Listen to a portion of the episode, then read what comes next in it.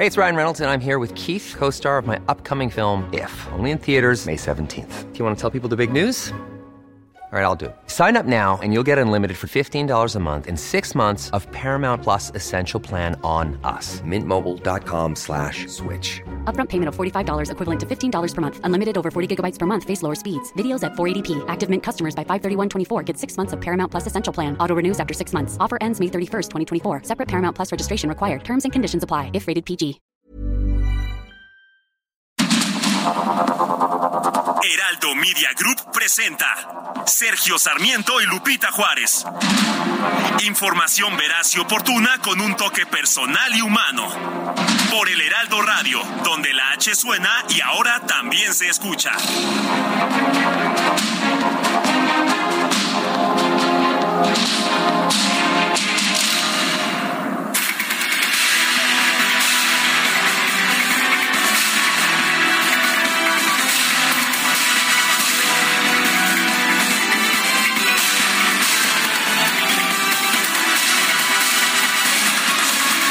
Son las 7 de la mañana con un minuto. Guadalupe Juárez y Sergio Sarmiento estamos ya listos para traerle a usted toda la información. Ya sabe que consideramos que nuestra responsabilidad, nuestro deber es tenerlo a usted bien informado, aunque también pensamos que pues que también debemos hacer un intento por darle a usted el lado amable de la noticia siempre y cuando la noticia lo permita. Vamos al resumen de la información. ¿Te parece bien, Guadalupe Juárez? Me parece excelente. ¿Cómo estás, mi querido Sergio Sarmiento? Buenos días, amigos. ¿Cómo les va? Buen arranque de semana y qué bueno que lo hacen bien informados aquí en Sergio y Lupita. Vamos pues a la información. Las autoridades de Guanajuato informaron que este fin de semana se registró un ataque armado en un bar de la ciudad de Irapuato, con un saldo de 12 personas muertas. El gobierno estatal condenó los hechos y anunció el reforzamiento de las acciones de seguridad en ese municipio con el apoyo, sí claro, de las fuerzas federales. Las autoridades de Zacatecas pusieron en marcha un fuerte operativo con elementos del Ejército, la Guardia Nacional y la Policía Estatal tras reportarse un enfrentamiento entre miembros del crimen organizado en el municipio de Jerez. Un grupo de sujetos armados privó de la libertad por varias horas al presidente municipal de Guerrero, Coahuila, Mario Cedillo Infante. Nueve personas también que viajaban con él en una carretera de Nuevo Laredo. Peligrosos los caminos, peligrosas las carreteras, nadie se salva. Afortunadamente en esta ocasión estas personas fueron liberadas con vida. El gobierno de Tamaulipas informó que el alcalde Mario Cedillo Infante y sus acompañantes fueron localizados con bien y esto gracias a la coordinación de las instituciones de seguridad tanto federales como estatales. Bueno, y eh, las... Uh un grupo de sujetos armados privó de la libertad por varias horas al presidente municipal de Guerrero, eh, Coahuila. Bueno, eh, perdón, ya, ya dimos esta información y más de dos mil policías comunitarios armados marcharon en San Luis Acatlán y Santa Cruz del Rincón, en la región de la Costa Chica de Guerrero, para conmemorar el aniversario número 27 de la Coordinadora Regional de Autoridades Comunitarias. La Dirigencia Nacional del PRD pidió a las bancadas de oposición de los congresos de los estados que voten en contra de la reforma constitucional que amplía hasta 2028 la participación de las Fuerzas Armadas en tareas de seguridad pública. El secretario de la Defensa Nacional, Luis Crescencio Sandoval, decidió cancelar la reunión que había aceptado tener con diputados federales para hablar sobre el hackeo que sufrió la dependencia a su cargo.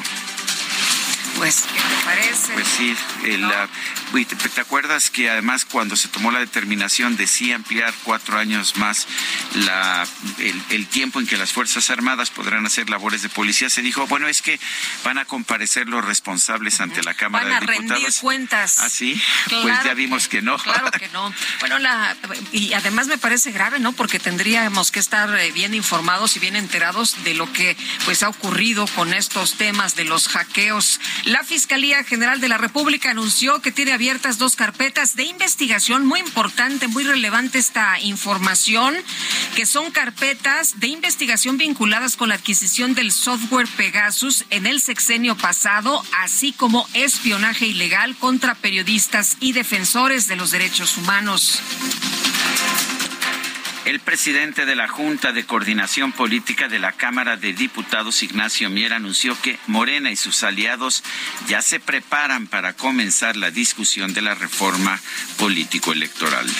Y también esperamos que en esta semana se pueda empezar a discutir en Comisiones Unidas de Gobernación de puntos constitucionales y de reforma político-electoral, algo que es fundamental para continuar en el proceso de transformación. La imperiosa necesidad que tiene México de una reforma electoral y de una reforma política.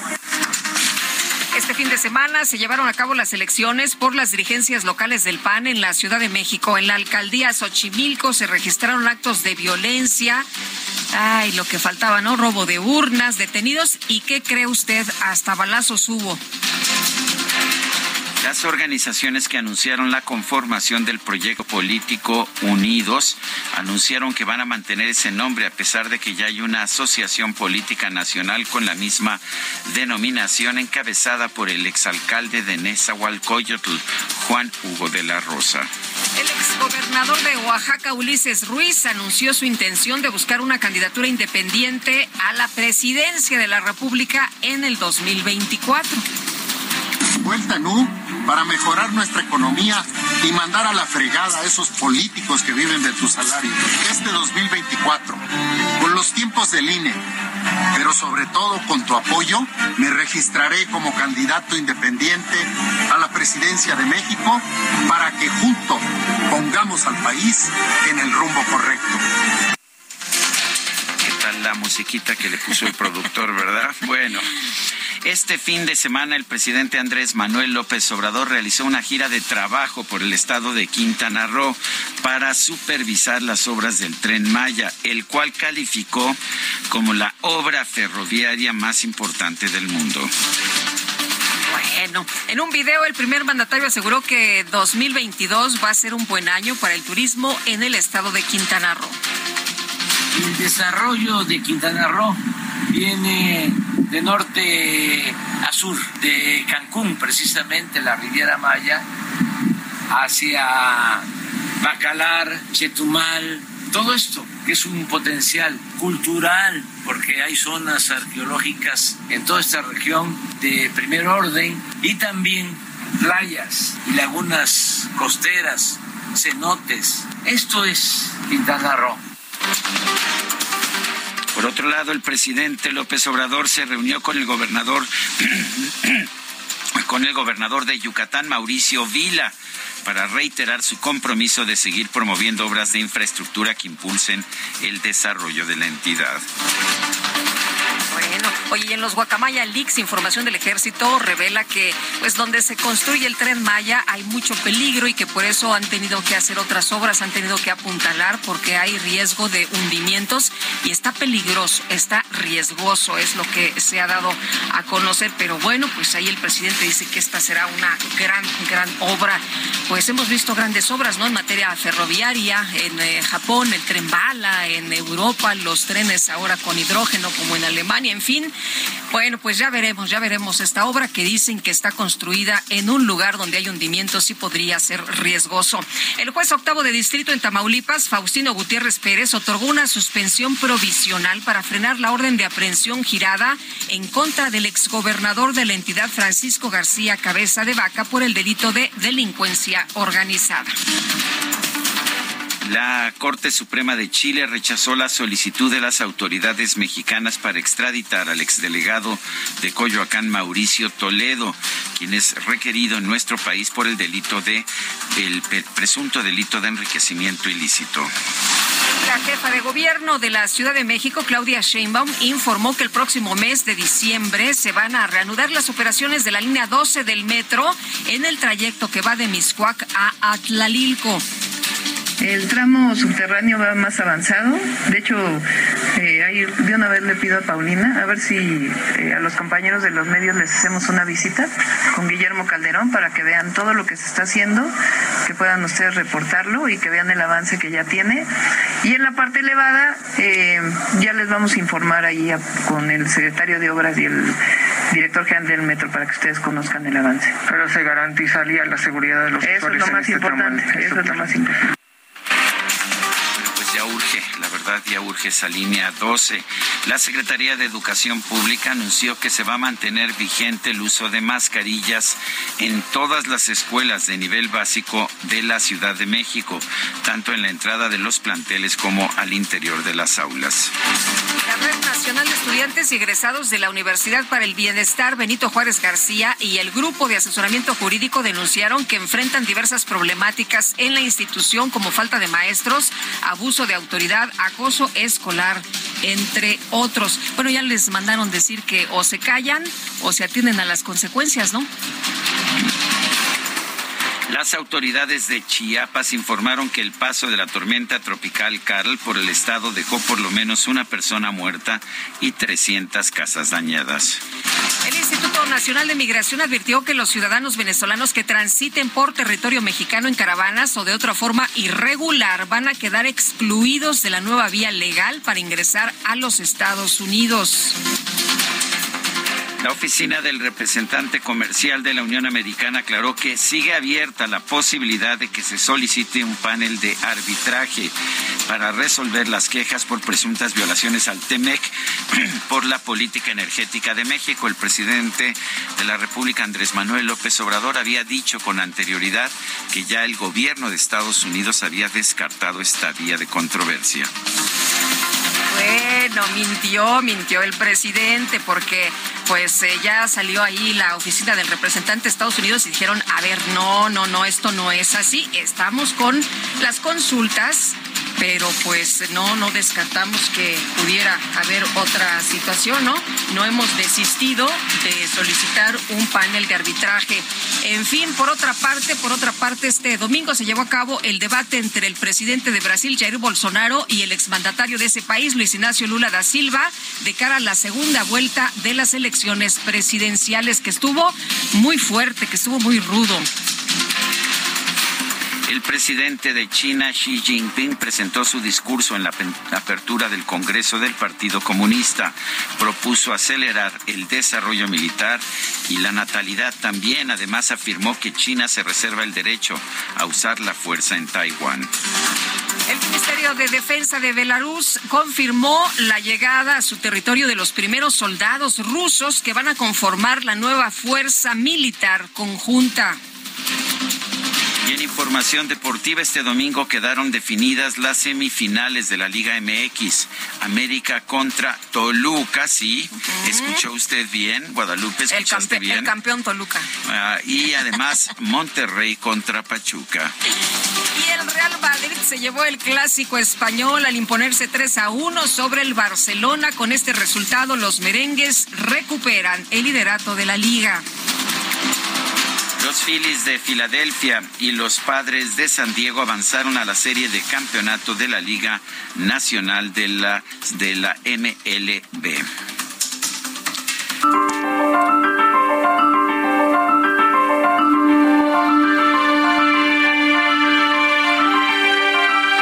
Y vamos a la frase del día que nunca se permita el amiguismo, el influyentismo y nepotismo, ninguna de esas lacras de la política. Morena debe ser faro de moralidad. Esto lo dijo Andrés Manuel López Obrador en 2015.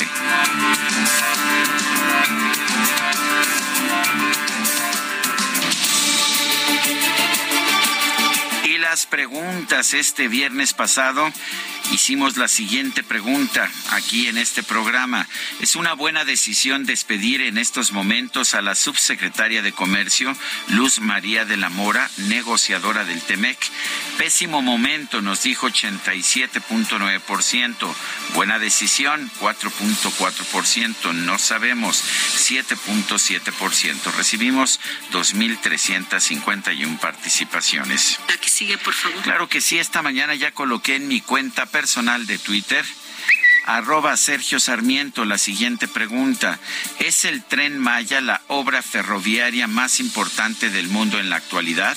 Como dice AMLO, sí nos dice el 4.5%, no 91%, quién sabe, 4.5%. En 41 minutos hemos recibido 847 votos. Las destacadas de El Heraldo de México.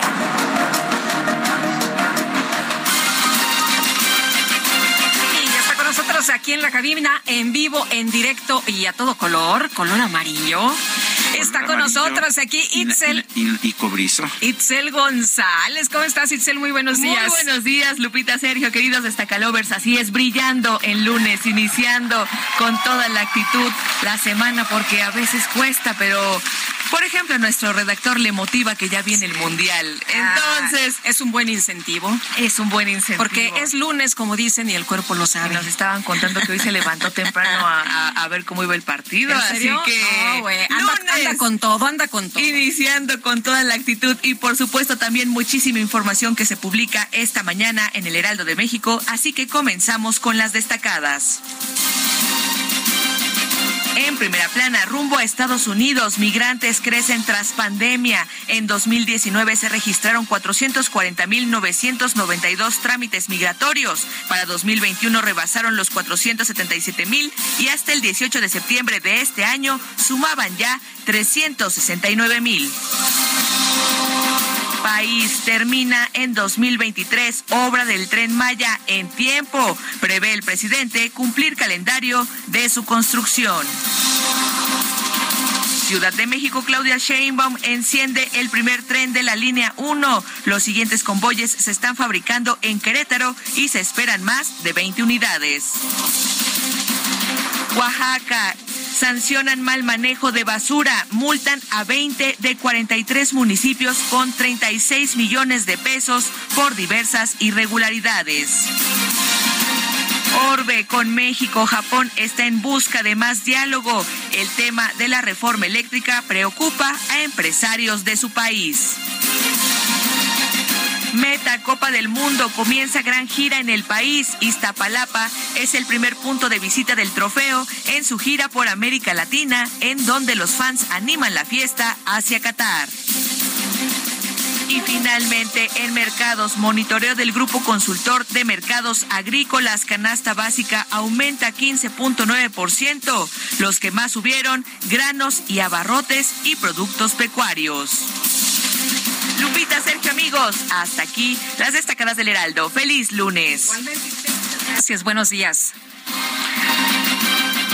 Son las 7 de la mañana con 17 minutos. El presidente Andrés Manuel López Obrador afirmó la semana pasada que había una nueva actitud por parte del gobierno de los Estados Unidos, que ya de las consultas actuales sobre la política energética de México no se pasaría a controversias constitucionales, a controversias, perdón, a paneles de controversia.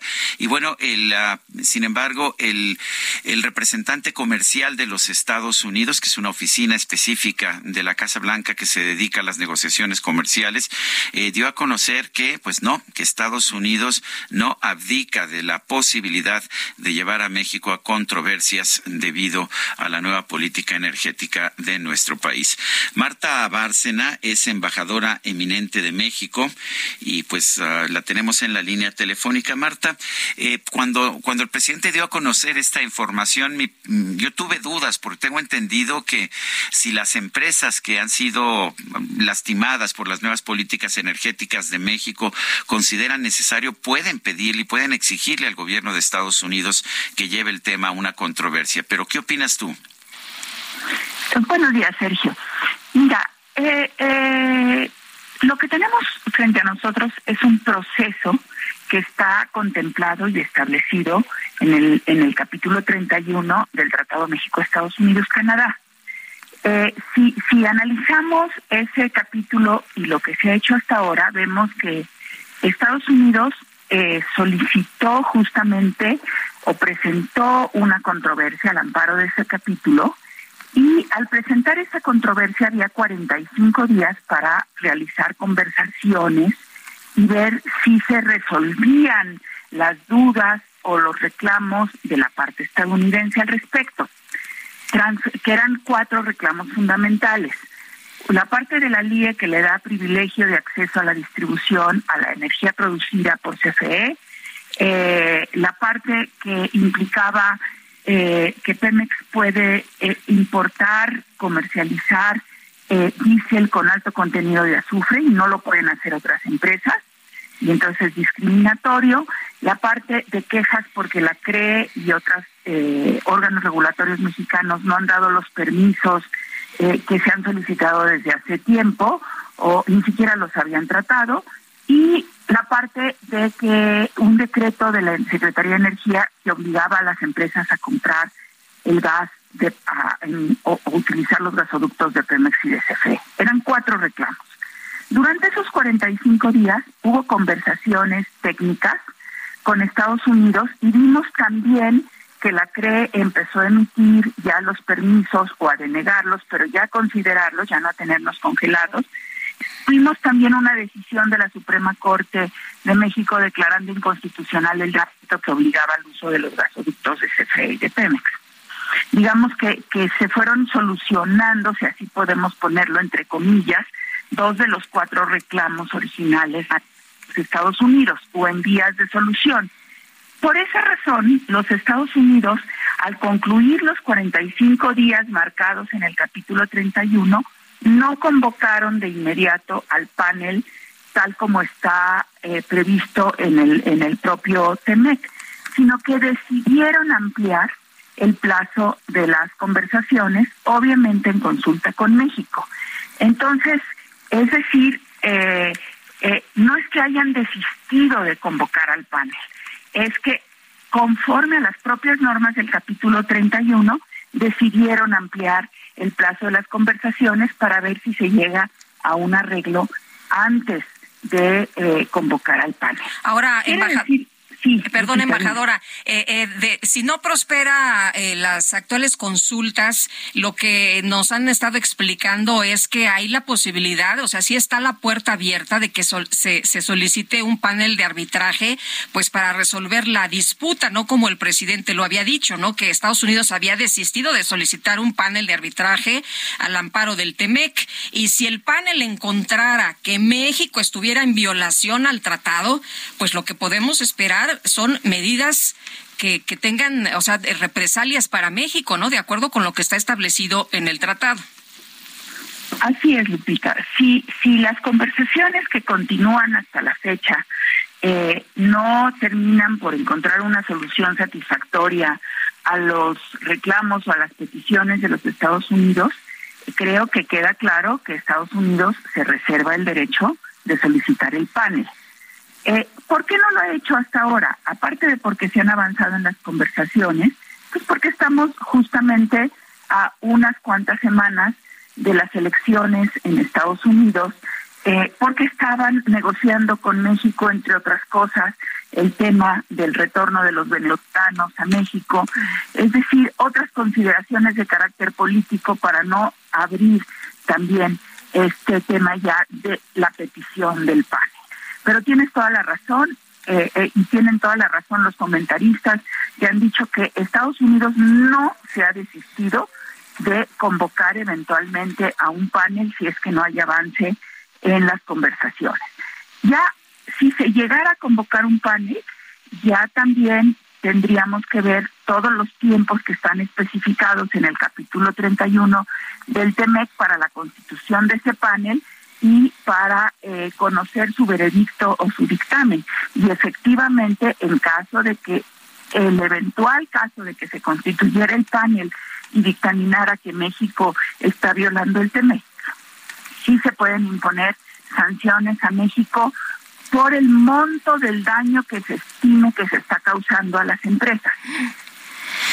Eh, una pregunta, en caso de que por razones políticas el gobierno de Estados Unidos estuviera más interesado en un acuerdo migratorio, ¿las empresas que, que tienen daños por las políticas energéticas de México pueden obligar al gobierno de Estados Unidos a iniciar estos, estas, estos paneles de controversia? No lo creo, Sergio. Pueden, pueden, no pueden obligarlo. Sí pueden quejarse, sí pueden presionar, eh, y lo hacen a través de sus congresistas, de sus cámaras de comercio, etcétera. Lo que sí se queda abierto, y esto hay que tenerlo muy claro, es que la controversia Estado-Estado, que es la que estamos viendo ahorita, no impide que las empresas presenten también reclamos directamente al Estado mexicano y procesos de arbitraje. Bueno, Marta, nosotros... Dos, dos cauces paralelos. Muy bien, nosotros tenemos que irnos a una pausa en estos momentos. Como siempre, es un gusto platicar contigo. Son las siete con veinticinco minutos. Regresamos.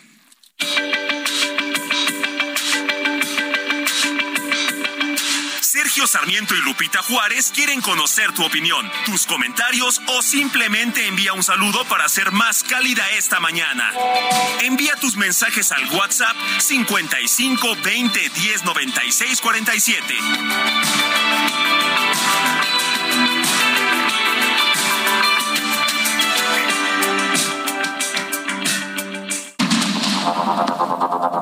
Continuamos con Sergio Sarmiento y Lupita Juárez por el Heraldo Radio.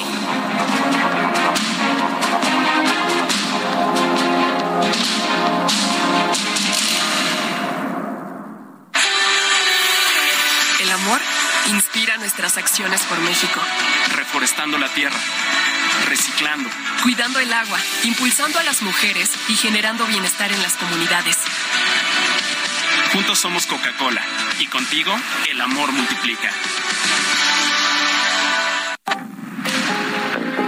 El 17 de octubre se conmemora el Día Internacional para la Erradicación de la Pobreza. La primera celebración de dicho día tuvo lugar en París en 1987, cuando más de 100.000 personas se reunieron en la Plaza del Trocadero para manifestarse a favor de los derechos humanos y la libertad en honor a las víctimas de la pobreza, el hambre, la violencia y el miedo. Este día rinde homenaje a los millones de personas que sufren la pobreza y a su valentía diaria y reconoce la solidaridad mundial esencial y la responsabilidad compartida que tenemos para erradicar la pobreza y combatir todas las formas de discriminación. Según datos del Programa de las Naciones Unidas para el Desarrollo, se estima que en todo el mundo más de 800 millones de personas aún viven con menos de un dólar con 25 centavos y muchos carecen de acceso a alimentos, agua potable y saneamiento adecuado.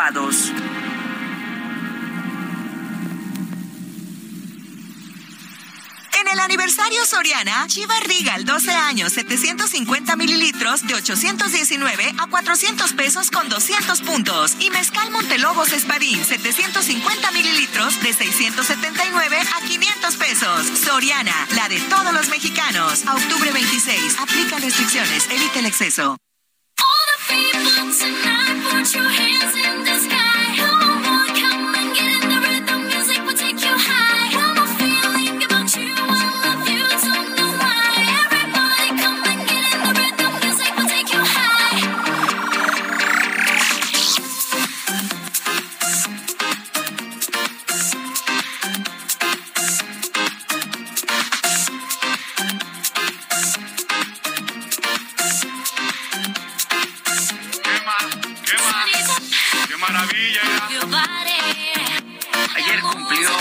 esta cantante que estamos escuchando, Ina, una cantante eh, pues eh, realmente muy conocida en toda Europa, que también se ha hecho muy famosa en México eh, y que pues nos ha ofrecido una serie de éxitos de música electrónica, de música de disco. Yo, ya sabes, yo este, que pensé que podía pedir a, Chopin y no, bueno, no. por los clásicos. No, bueno, amenazaron con quemar las urnas y este, ¿qué te puedo decir? claro que sí. No, no, pues ahora sí que no se puede hacer nada, pero estamos escuchando aquí esta cantante nacida en Rumania. A quien hemos entrevistado en varias ocasiones. El 16 de octubre de 1986 está cumpliendo 36 años. Cumplió ayer 36 años. La conocimos chavita. Estaba chavita cuando la conocimos. Está muy sigue estando chava, muy guapa y la verdad es que sí ha tenido un éxito sensacional. Escuche usted a Ina. Música. Oye, excelente día, Sergio Lupita, nos dicen en los mensajes esta mañana. En este gobierno no importan las decisiones del presidente y sus secretarios. Lo realmente importante son las consecuencias que éstas generan a México y a cada uno de nosotros. Saludos, José Juan León. Dice otra persona, estimado Sergio Lupita, cuando el presidente dice que sus obras son las más importantes del mundo o Latinoamérica, solo exhibe que con voz de Schwarzenegger le falta ver más box. Abraham Álvarez de, de, la colonia Santa Rosa de la Ciudad de México. Pues sí, entendemos que le falta, pues a lo mejor más mundo, pero bueno, pues el presidente dice que lo que él está haciendo es lo máximo de lo máximo. Él lo que ha dicho es que el AIFA es el, mejor, aeropuerto, del mundo, y uh, el mejor aeropuerto de Latinoamérica y uno de los mejores del mundo. Y lo que dice del Tren Maya es que es la obra ferroviaria más importante del mundo. Bueno, eh, Sergio Lupita, excelente programa. La 4T está mal. Al país no le hace falta una reforma política. Al país le hace falta mayor seguridad. Ojalá que lo entiendan algún día. Un saludo, Marcos Torrijos y Consuelo Gaspar. Bueno, pues es que a los eh, ciudadanos nos hacen falta algunas cosas, pero los políticos, pues ya ves, siempre ven por sus eh, intereses y por su futuro. Y a lo que van, lo que ellos quieren es este cambio de, pues, a las leyes, ¿no? Electorales y lo que quieren es disminuir al Instituto Nacional Electoral. Uno de nuestros radioescuchas, Mike, arroba licenciado Dávalos, nos informa por Twitter, eh, esto por un anuncio de la Guardia Nacional en carreteras, dice, tome precauciones en Querétaro, continúa cierre total de circulación por conclusión de maniobras tras accidente vial, aproximadamente en el kilómetro 65, macro libramiento Querétaro, centenario de la Constitución, y esta persona dice, es muy práctico no dar más detalle. Llevamos detenidos desde las 3.30 de la mañana. No hay más información. No avanzamos ni un centímetro. Bueno, y a partir de este lunes, las comisiones de Hacienda y Crédito Público y de Estudios Legislativos Segunda del Senado analizarán la minuta que se les envió por parte de la Cámara de Diputados para reformar el artículo 61 de la Ley de Instituciones de Crédito. Gustavo Madero, senador por el Grupo Plural, integrante de la Comisión de Hacienda y Crédito Público del Senado. Qué gusto saludarte esta mañana. Muy buenos días. Muy buenos días, Sergio Lupita. Buenos días, doctor auditorio. Oye, ¿estás de acuerdo en que se tome el dinero de los ciudadanos, este dinero que está guardadito en algunas cuentas y que no ha tenido movimientos y que se destine a cuestiones de seguridad? Hay, hay gato encerrado aquí, Sergio Lupita. La verdad es que esta iniciativa se presentó, eh, no tuvo dictamen, eh, no, no pasó a las comisiones de la Cámara de Diputados, la aprobaron directamente en el Pleno y nos la están mandando a la Cámara de Senadores para también aprobarla de manera expedita, sin análisis, sin información de qué, qué hay detrás, de cuánto dinero estamos hablando. Se habla de 10 mil millones, diez, eh, una, un aproximado 10 mil millones de pesos, imagínate. Por, por, hablar, Lupita, pero ni tú ni yo sabemos si son 10 mil, 20 mil o 30 mil o menos. Nomás dice se habla. En ningún lado hay un documento que te diga este, de cuánto estamos hablando. Este, mira, este está muy raro lo justifican como, como parte de, la estrategia de, del combate a la inseguridad. Pero está tan mal la, iniciativa que en la exposición de motivos hablan de dependencias que ya desaparecieron esta administración. Habla del SAE, el, el, sistema de administración y la generación de bienes, eh, fundamenta gran parte de de, la motivación en, en, esta necesidad de quitarle a, a, los, a la delincuencia organizada los bienes que ha obtenido como fruto de su actividad de, delincuencia. Y, dice, bueno, pues hay, tres formas. Una es la, extinción de dominio, la otra es eh, el, quitar precisamente todo lo que está en las bodegas del SAE y la tercera es eh, los recursos abandonados en instituciones de crédito. Son estas tres fuentes de ingresos donde quieren eh, obtener más recursos para combatir la inseguridad. Está muy raro porque no vincula de ninguna manera eh, que estos recursos que no tienen movimientos por más de tres años que sean productos de la delincuencia son de pueden ser personas que por por, eh, muchos problemas de tipo eh, logístico de, falta de información de contacto se pierde la relación entre la institución financiera y, el cliente verdad o problemas de herencia de sucesión etcétera entonces pueden ser recursos bien habidos de personas que tienen allí, que ni saben que los tienen y que el gobierno pues quiere utilizarlos. Genera un, pánico entre la gente de que no saben eh, eh, ya la certidumbre de, de, tener los bancos como un lugar seguro para resguardar sus ahorros, ¿verdad? Nosotros estamos con muchas dudas porque el mecanismo eh, no está claro, no está bien redactado y está hecho bajo mucha presión y prisa. Eh, una cosa que dices me llama poderosamente la atención. Si, si se quisiera realmente legislar bien, si hubiera legislado conforme a las reglas, no hubiera, no lo hubieran tratado de pasar por fast track, que es lo que están tratando de hacer. Hubiera habido discusión, se hubiera analizado, se hubieran presentado documentos, ¿no es así? Exactamente, es lo que yo estoy extrañando y reclamando. ¿Por qué, ¿Por qué no dan información? Este, ¿Por qué lo quieren hacer tan tan deprisa y, tan presionados? Eh, como si fuera nada más una ventanilla burocrática el, Congreso, la Cámara de Diputados y el Senado, sin, sin tomarlos en cuenta para argumentar, justificar y documentar perfectamente de cuánto estamos hablando, qué tipo ¿Cuánto se ha recuperado en el pasado? Esta, esta ley existe desde hace muchos años.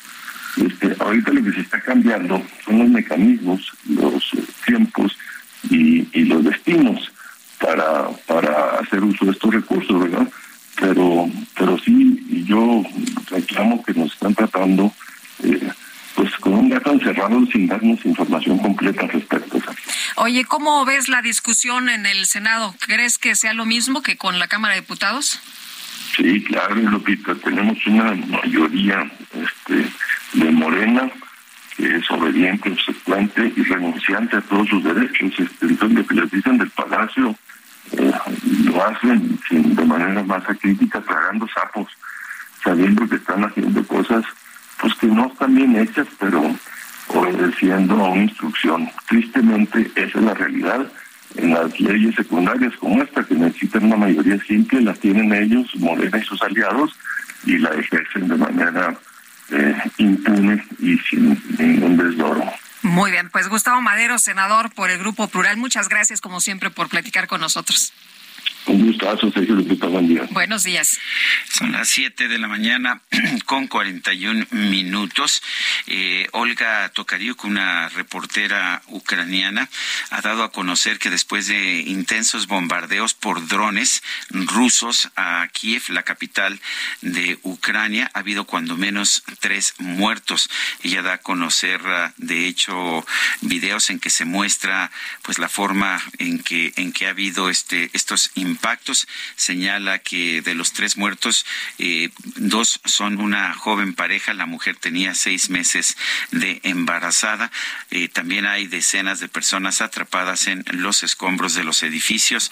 Las zonas que están siendo atacadas por drones rusos son zonas civiles. Bueno, y el presidente del PRI, Alejandro Moreno, dijo que el partido va en contra eh, a ver, Fíjese usted muy bien lo que dice Alejandro Moreno. Va en contra de cualquier iniciativa que violente el régimen democrático. Jorge Almaquio, cuéntanos, muy buenos días. Hola, Jorge. A ver, parece que no está. Vamos a, vamos a, a ver porque.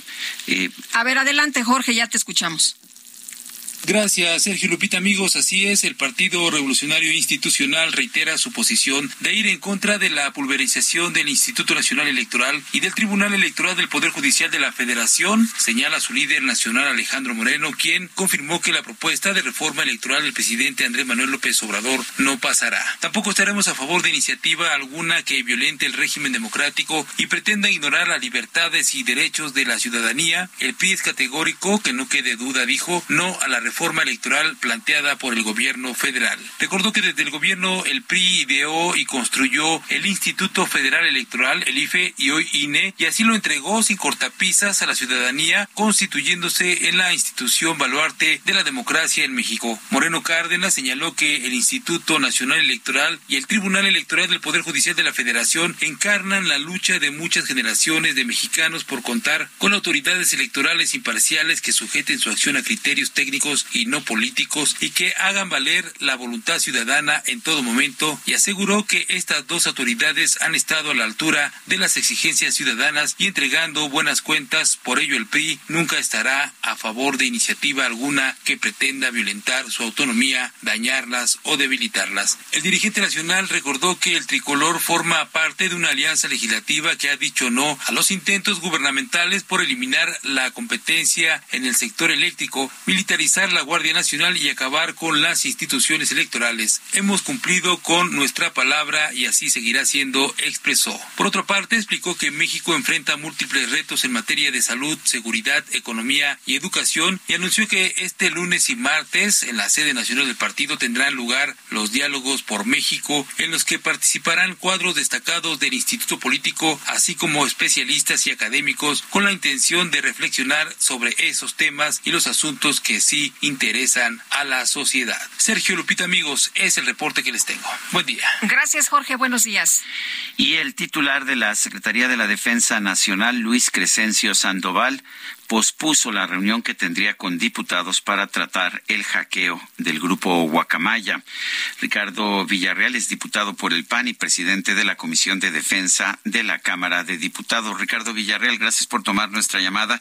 Cuéntanos sobre pues esta decisión del, del secretario, el general secretario de la Defensa. Hola Sergio, ¿qué tal? Muy buenos días. Un saludo a ti y a todo el auditorio. Pues mira, lo primero que quisiéramos aclarar es que creo que ha habido una confusión en algunos medios de comunicación en donde pues se mencionó que la comisión que me honro en presidir eh, llamó a comparecer al secretario, eso no es así. Eh, hubo un debate dentro del seno de la comisión hace un par de semanas en donde se acordó, entendiendo que estamos en un momento específico en la Cámara de Diputados en donde empezamos a analizar el presupuesto de DREF para el 2023, eh, le propondríamos una reunión de trabajo al general secretario. Como debo decir, además, hemos tenido varias. El general secretario siempre ha tenido una gran apertura pues con el Congreso, por lo menos con la comisión que yo presido, hemos estado ya con él en tres o cuatro ocasiones, con varias áreas de la propia Secretaría. Y en este caso lo que queremos platicar con él es la propuesta que eh, se hace de presupuesto para la Secretaría de la Defensa y dentro de esa propuesta entender también si hay presupuesto suficiente para la ciberseguridad en nuestro país, porque evidentemente pues entendemos que parte importante del problema que se dio con el hackeo es falta de presupuesto. Y es parte de lo que queremos dialogar con la propia Secretaría, porque entendemos que tiene que haber siempre un diálogo respetuoso pero constructivo entre el Congreso y las diferentes secretarías, en este caso en lo particular la Defensa Nacional, pues para poder buscar solucionar los problemas de nuestro país hoy en este contexto tan complejo en donde la ciberseguridad cada día va a ser un tema más vigente y más importante. Eh, Ricardo, debemos entender esto como que no fue un rechazo a lo que ustedes están proponiendo. Nos dices que hay buena, eh, hay buena relación, que hay buen eh, conducto de comunicación. ¿Eso es lo que nos estás diciendo? Es correcto. Hemos tenido, insisto, varias reuniones con, con él y con muchos otros miembros de la propia Secretaría. Hace pues apenas un par de meses y ella tuvimos una reunión para platicar sobre el espacio aéreo. Como ustedes probablemente y seguramente saben, hay una iniciativa para regular el espacio aéreo eh, sobre el territorio nacional y estuvimos ahí en el centro eh, que monitorea el espacio aéreo, estuvimos haciendo una reunión de muchas horas de trabajo y así lo pretendemos hacer siempre porque creemos que mientras más informados estemos las y los legisladores, pues mejores decisiones podemos tomar. E insisto, el tema que viene en la Cámara de Diputados es muy importante, el presupuesto, y ahí tendremos que determinar que haya presupuesto para todos los temas y sobre todo hoy en este momento para el tema de la ciberseguridad, que evidentemente pues es un tema muy vigente y que no nos queda claro a nosotros si está suficientemente atendido y de ser el caso, pues tendríamos que buscar una partida presupuestaria adicional. El general secretario nos respondió básicamente de inmediato. Habíamos acordado una reunión de trabajo el día de mañana. Sin embargo, el fin de semana eh, nos notificaron que se complicó la agenda del general secretario y se acordó tener una fecha próxima en los próximos días. O sea, no es una no es una discrepancia, no es una diferencia, no es un rompimiento entre la Secretaría de la Defensa y la Cámara de Diputados. No, por supuesto, pero el diálogo tiene que ser permanente porque así debería de ser con todas las áreas del gobierno federal, pero muy en particular con esta área de la que hoy depende pues ya no solamente la seguridad nacional, la atención a desastres, sino también en gran medida la seguridad pública de nuestro país a través de la Guardia Nacional.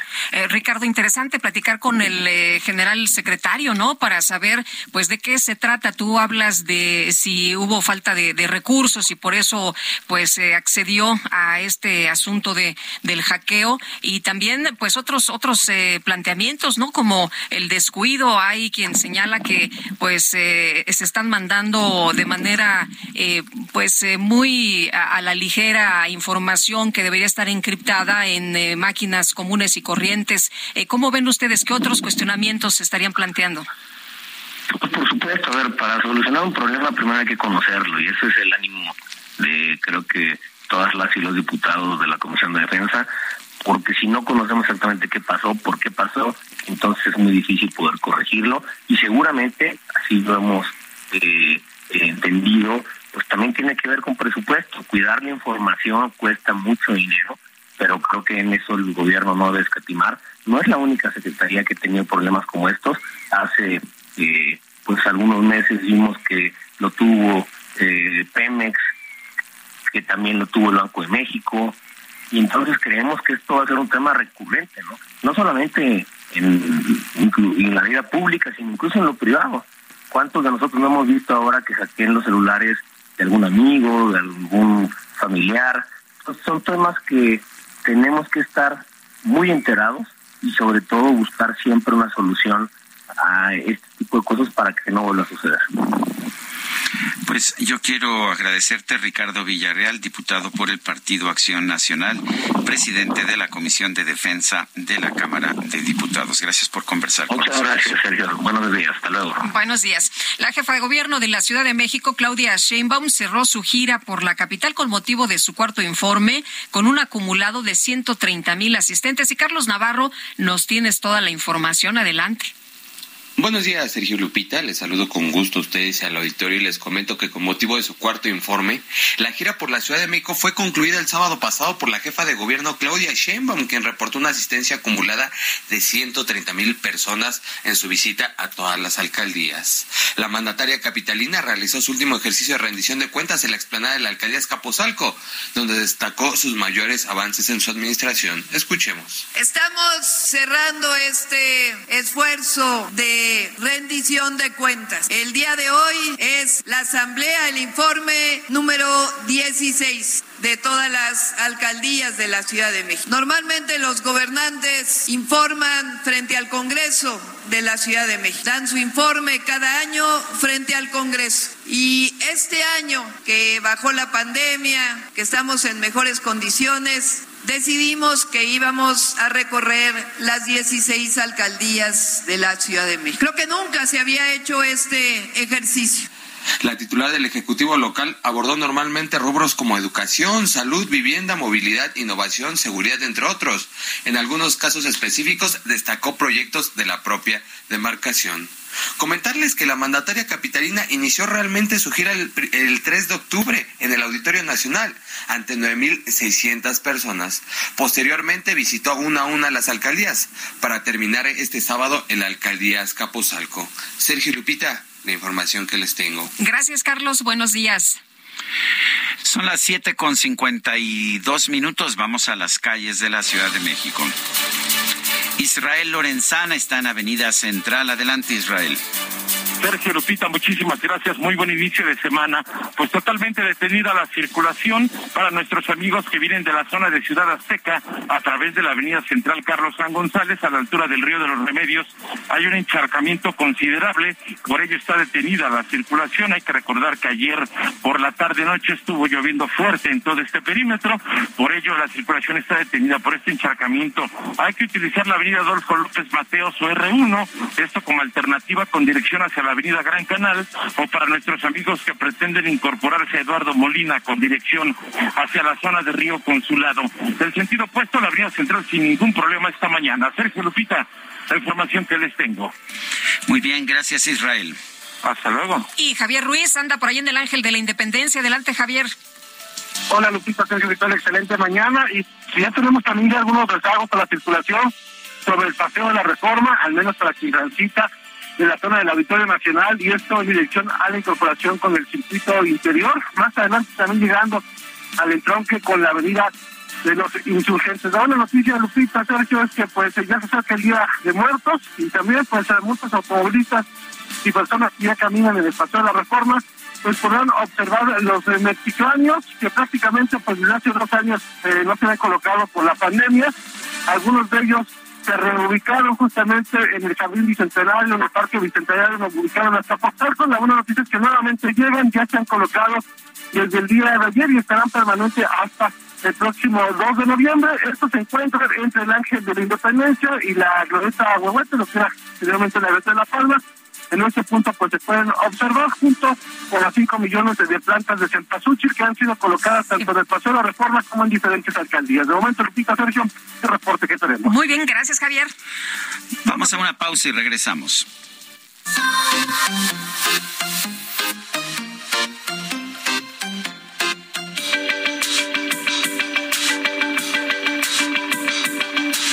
Sergio Sarmiento y Lupita Juárez quieren conocer tu opinión, tus comentarios o simplemente envía un saludo para ser más cálida esta mañana. Envía tus mensajes al WhatsApp 55 20 10 96 47.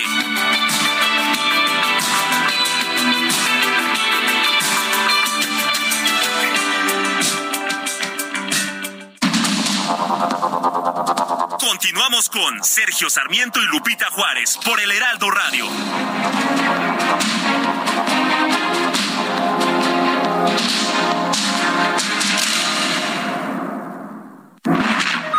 Estufa que manejas desde el smartphone?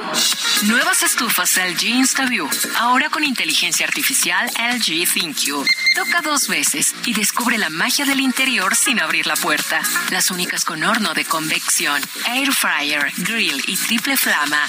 Descubre la inteligencia de la cocina con LG. Destino Qatar en el Heraldo Radio. Una presentación de LG. Luego de 36 años de haber participado en México 86, Canadá vuelve a una Copa del Mundo, convertido en el nuevo gigante de la zona, como la puntal el hecho de haber resultado vencedor del octagonal final de la CONCACAF. Canadá fue un descubrimiento para muchos que no los tomaron en cuenta, a pesar de que su director técnico, John Herman, ganó dos medallas olímpicas con la selección femenil y dejó el camino andado para que en Tokio 2020 conquistaran el oro olímpico. Una gran generación de jugadores talentosos y rápidos le permitió alcanzar el boleto que se les negó en ocho procesos eliminatorios consecutivos. Harman hizo crecer a una generación de jugadores con gran fuerza física y una extraordinaria velocidad, como Alfonso Davis, estrella del Bayern Múnich, y Jonathan David, del Lille de Francia, quienes encabezan al equipo que anotó la mayor cantidad de goles en el mundo en 2021, en total 53 en 18 partidos. Canadá ha sacado ventaja de la participación y el fogueo de los tres equipos que militan en la MLS desde hace más de una década y podría ser que en Qatar veamos la consolidación de la mejor generación de futbolistas de este país en toda su historia. Hasta la próxima, lo saluda Edgar Valero. Destino Qatar en Radio. Una presentación de LG.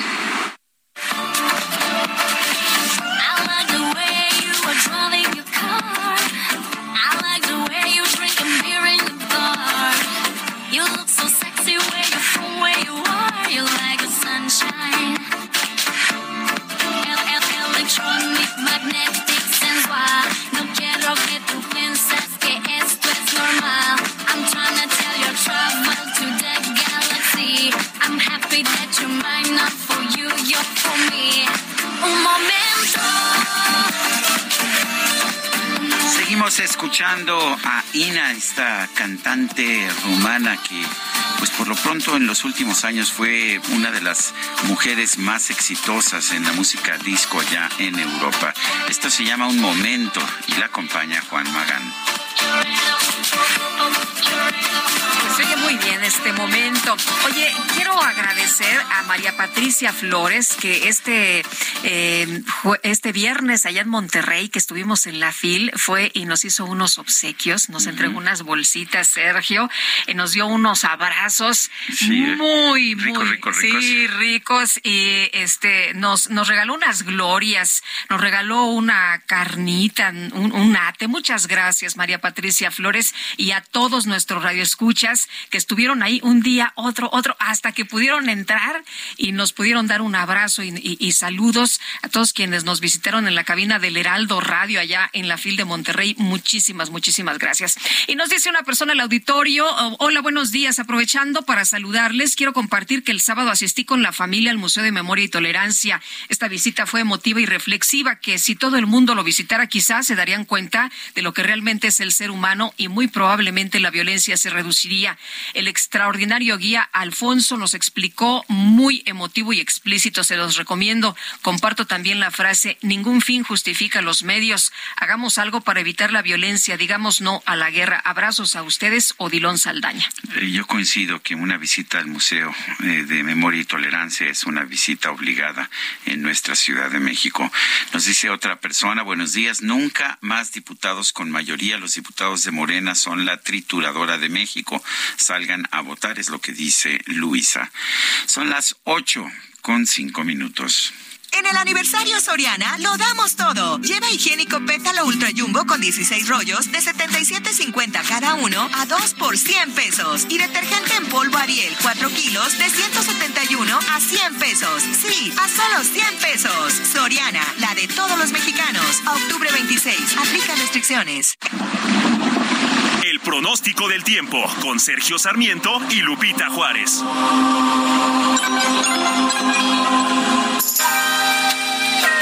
Está lista Berenice Peláez con el pronóstico del tiempo. ¿Cómo estás, Berenice? ¿Cómo nos va a tratar el clima en las próximas horas?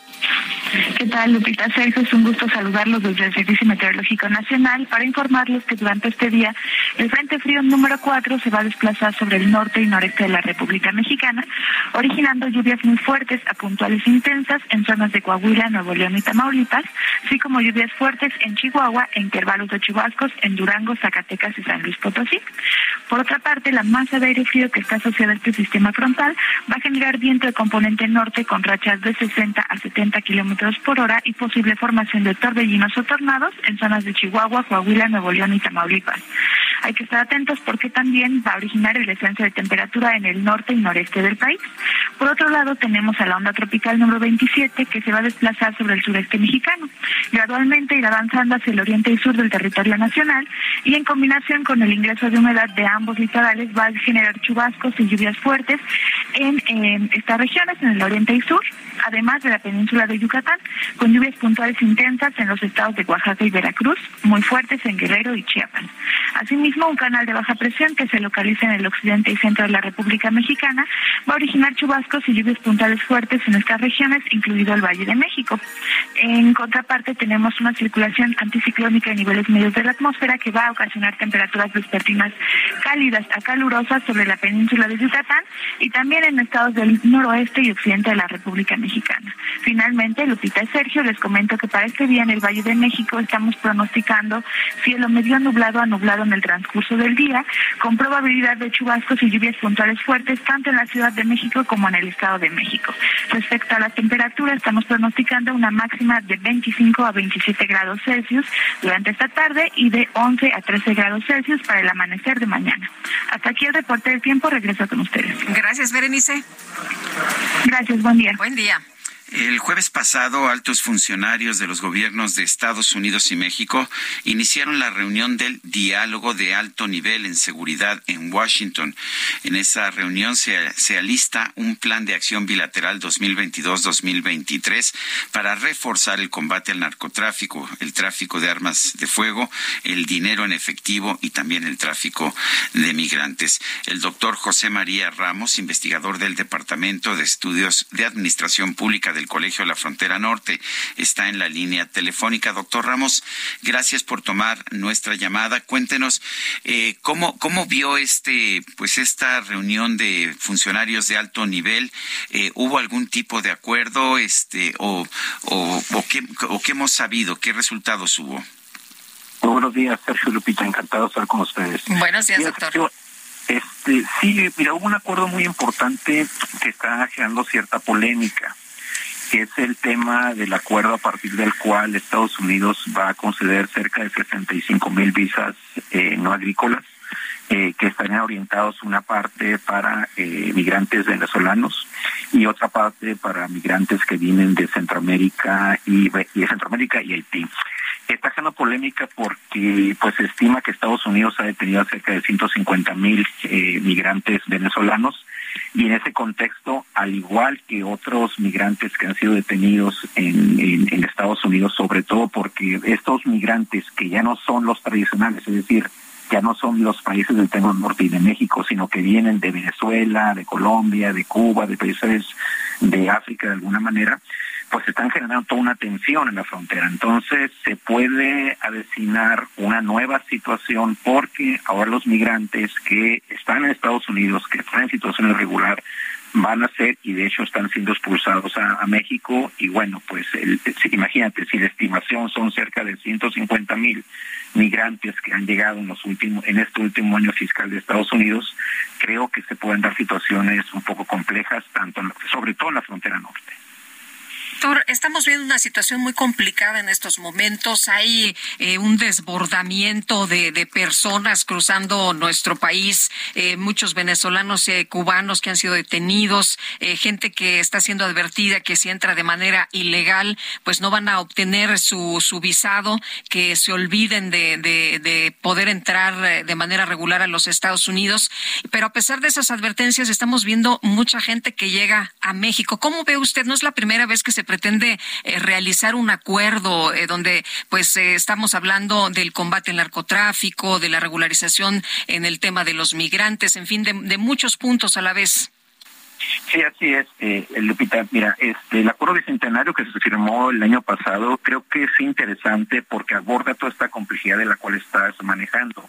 El problema es que son tantos temas, narcotráfico, lavado de dinero, tráfico de armas, migración laboral, el consumo de el alto consumo de fentanilo en Estados Unidos, que bueno, pues implicaría tener una gran capacidad de los dos gobiernos y que exista una mucha mayor comunicación y planeación estratégica de lo que implican todos este tipo de temas. Entonces, actualmente para Estados Unidos, de mi punto de vista, el tema de las elecciones es importante, pero tiene otras preocupaciones de carácter electoral que tienen que ver particularmente con ese tema de la movilidad, movilidad electoral, para movilidad laboral. Y si además se considera que cerca del 70% de los migrantes que son retenidos en Estados Unidos son detenidos en la frontera de Texas y que además el gobernador de Texas ha estado polemizando el tema por razones políticas eh, nos, en un mes más viene su reelección y seguramente quizás pueda ser vicepresidente o candidato por el Partido Republicano.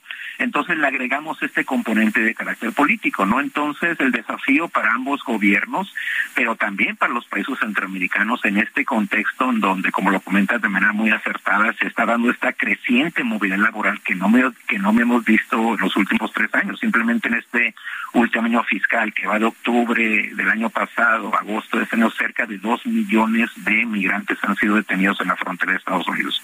Por lo tanto, eh, se requiere una gran gestión, una gran gobernanza para tratar de reducir y de controlar, como lo plantean los dos gobiernos, que es interesante, pero yo agregaría otro tema, ¿no? La corresponsabilidad que tienen los países de la región con esos flujos migratorios. El, me da la impresión de que el tema migratorio es lo que políticamente más le importa en estos momentos al gobierno de los Estados Unidos y que está dispuesto a pues a negociar cualquier otra cosa. ¿Cómo lo ve usted? Sí, Sergio, es una preocupación fundamental. El tema de las drogas es un tema relevante, pero políticamente su prioridad es el tema eh, migratorio, sobre todo por esta polemización que ha generado con el gobernador de, Texas, pero en general con, con, con, con el Partido Republicano. De hecho, yo pensaría que a diferencia de hace dos años, el tema del migratorio está tomando y va a adquirir dimensiones muy importantes, ¿no? Simplemente lo que está haciendo en este caso eh, el gobernador Abbott de llevar autobuses, incluso aviones al centro de Estados Unidos, sobre todo en el caso donde están gobernando eh, actores demócratas, precisamente para visibilizar el impacto que está teniendo en este caso en sus comunidades, pero que también lo está viendo de manera política, porque pues también hay que recordar que, que, nuestros migrantes están generando un, un, gran aporte en la economía local, regional, nacional de Estados Unidos, y que en este contexto de pospandemia se han, se han reactivado, que ese es otro de los factores que, que está generando esta movilidad laboral hacia los Estados Unidos. Yo quiero agradecerle, doctor José María Ramos, investigador del Departamento de Estudios de Administración Pública del Colegio de la Frontera Norte, el haber conversado con nosotros. Un saludo, hasta pronto. Gracias, doctor. Igualmente, buenos días. La Fiscalía General de la República anunció que tiene abiertas dos carpetas de investigación vinculadas con la adquisición del software Pegasus en el sexenio pasado, así como el espionaje ilegal contra periodistas y defensores de derechos humanos. Nayeli Roldán, periodista de investigación, qué gusto saludarte esta mañana. Buenos días. ¿Qué tal, Lupita, Sergio? Buenos días. Buenos días al auditorio. Oye, ¿cómo ves esta eh, información que se dio a conocer el día de ayer? La Fiscalía tiene ya dos carpetas de investigación vinculadas pues con estos temas que tanto se había eh, mencionado que debería de pues eh, analizarse, de investigarse, de revisarse. Claro, Lupita, pues mira, básicamente creo que la Fiscalía nos sigue quedando a deber el avance eh, en este tema, porque lo que dio a conocer ayer es lo que ya sabíamos desde que se puso la investigación en 2017 por gobierno espía, que se trató del espionaje ocurrido durante el sexenio de Enrique Peña Nieto a defensores y periodistas también. Eh, sin embargo, como lo, lo hemos referido en la investigación más reciente, pues esta eh, denuncia interpuesta desde 2017 prácticamente no ha avanzado. Estamos en 2022 y eh, pues efectivamente hay un detenido, como lo mencionó el boletín de la Fiscalía. Sin embargo, se trata de un eslabón eh, bastante menor, digamos, eh, una persona que trabajó en una de estas empresas que vendía el software, pero que básicamente se trata de el soporte técnico. esa era su, su, responsabilidad, digamos. sin embargo, no sabemos absolutamente nada de eh, hasta dónde tendría que haber eh, avanzado la investigación, es decir, a los funcionarios que contrataron Pegasus, eh, lo que se hizo con ese con ese software, porque lo que sabemos ha sido grandes investigaciones periodísticas, pero no hay una investigación judicial, no se ha avanzado en toda la cadena de mando, digamos, en la administración pública. y eso es por un lado, o sea, se trata de una investigación de 2017. no se está investigando lo que denunciamos hace apenas algunos días de Ejército Espía, que se trata del espionaje ocurrido ya en este sexenio en contra de dos periodistas, de Ricardo Rafael y de un periodista de animal político y del defensor de derechos humanos, Raimundo Ramos, eh, ocurrido en los últimos tres años. Y eh, tenemos eh, la evidencia de que la Secretaría de la Defensa Nacional compró un software de monitoreo remoto a eh, la empresa que es la única facultada para vender el software Pegasus de la empresa NSO Group.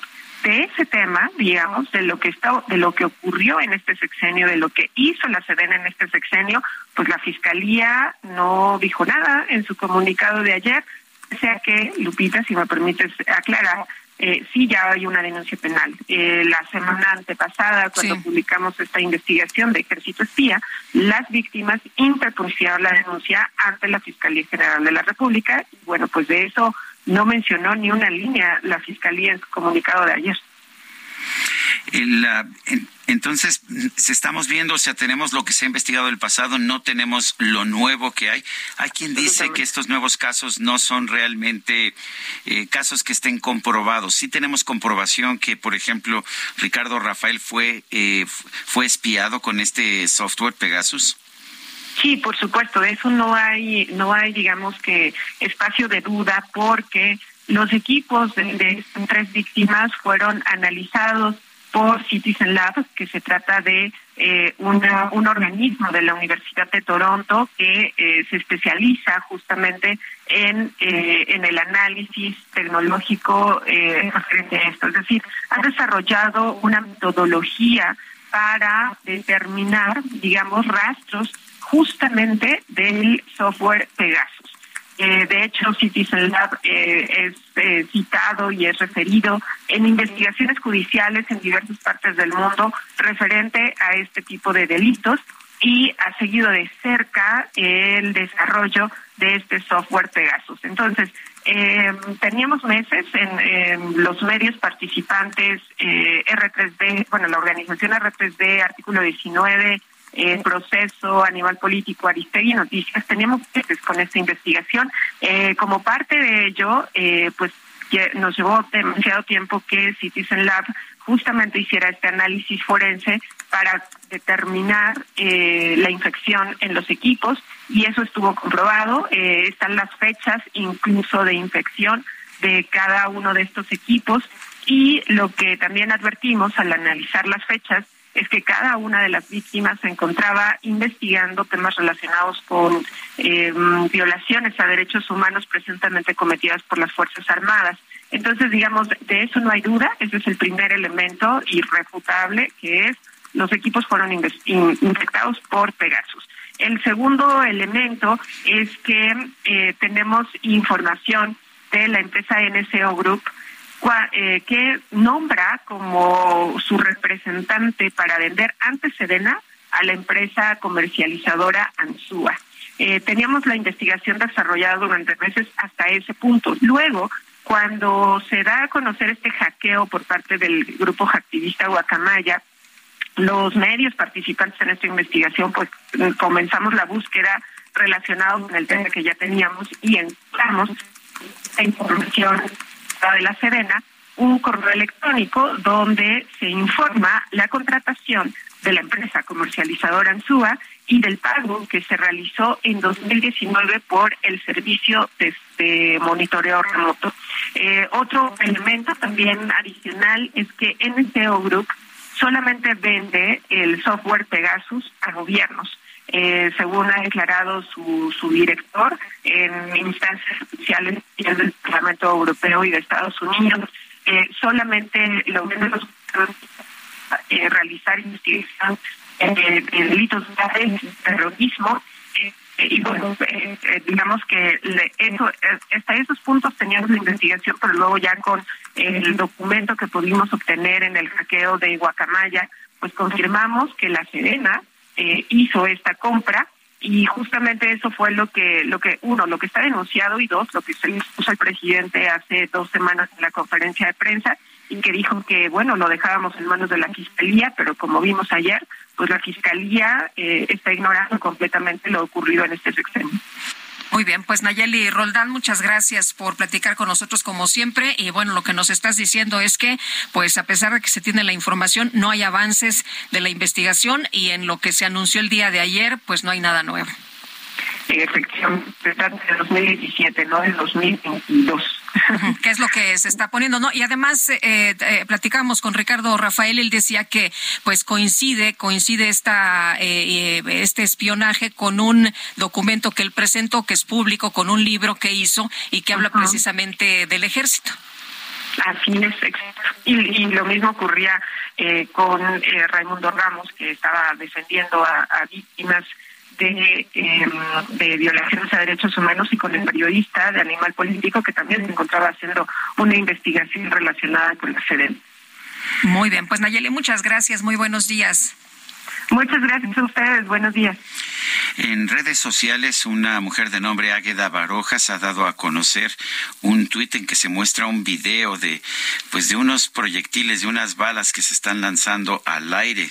Dice, no es Ucrania, es Guaymas. Hace unas horas se desató una balacera cerca del Cerezo. Además, fue incendiado un carro y tiraron poncha llantas. Bueno, y en otros temas, temas también importantes, un grupo de 13 hombres señalados de ser integrantes de cárteles de narcotraficantes fueron vinculados a proceso tras balaceras que se llevaron a cabo eh, eh, hace seis días en Jiquipilas, en el este de Chiapas. La Fiscalía General de la República informó que a los detenidos se les imputaron delitos de asociación delictuosa y acopio de armas de fuego, posesión de cartuchos y cargadores exclusivos de las Fuerzas Armadas. Tras los hechos registrados el pasado 10 de octubre en el municipio de Jiquipilas, en Chiapas, elementos de la Guardia Nacional detuvieron a los ahora imputados en el lugar conocido como Caracol, que forma el entronque con dirección Cintalapa, tramo Ocosocuautla, Arriaga, luego de una denuncia ciudadana que mencionaba a personas armadas. Y bueno, pues la Guardia Nacional dice que aseguró 14 armas largas de uso exclusivo de las Fuerzas Armadas, 104 cargadores, 3.014 cartuchos útiles, chalecos antibalas, equipo táctico y teléfonos celulares. También pues detuvo a estas ah, personas, estas, estos 13 personas, 13 hombres, a quien señala como integrantes de cárteles del narcotráfico. Son las 8 de la mañana con 23 minutos, con 24. Los especiales de la silla rota. Y ya está con nosotros Jorge Ramos, periodista de La Silla Rota. Jorge, adelante, buenos días.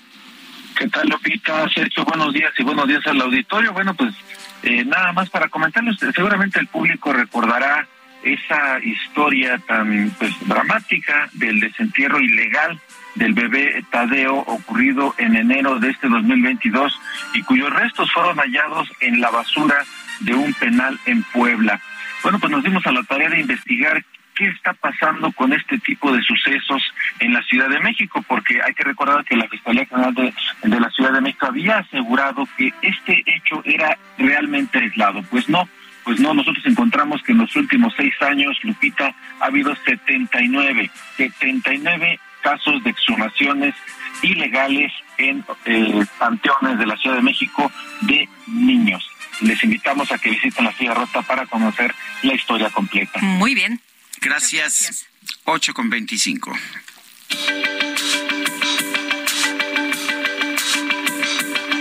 Sergio Sarmiento y Lupita Juárez quieren conocer tu opinión, tus comentarios o simplemente envía un saludo.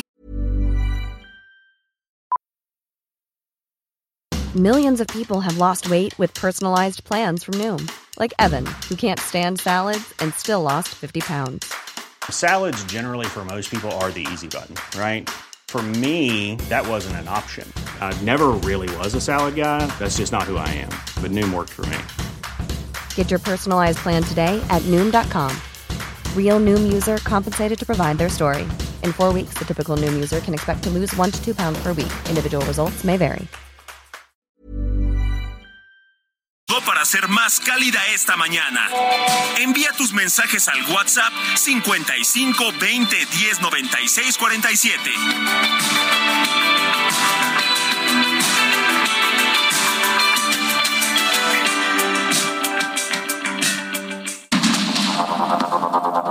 Continuamos con Sergio Sarmiento y Lupita Juárez por el Heraldo Radio.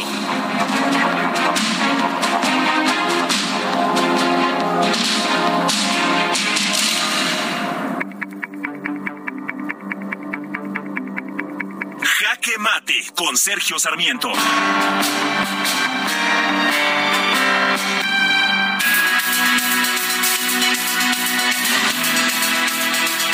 Presidente de la República declaró la semana pasada que ya había un acuerdo con el gobierno de los Estados Unidos y fundamentalmente lo que dijo es que eh, Washington había aceptado el cambio de reglas internas de nuestro país en materia energética y que ya no iría a paneles de controversia promovidos por las empresas estadounidenses que han sido afectadas.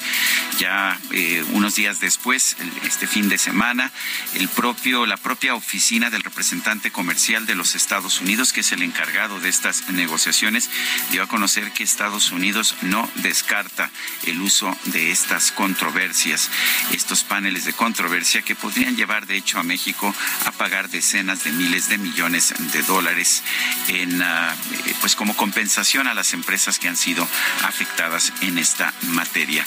Esto es importante porque eh, finalmente el gobierno de México nos quiere hacer creer que cambiar las reglas, expropiar de manera indirecta, eh, no reconocer los contratos que ya han sido establecidos no tiene ninguna consecuencia cuando se hace para favorecer a los monopolios estatales. Sin embargo, el Tratado México-Estados Unidos-Canadá específicamente prohíbe este tipo de expropiaciones indirectas o este, pues esta, este desconocimiento de contratos que ya han sido firmados con determinadas reglas.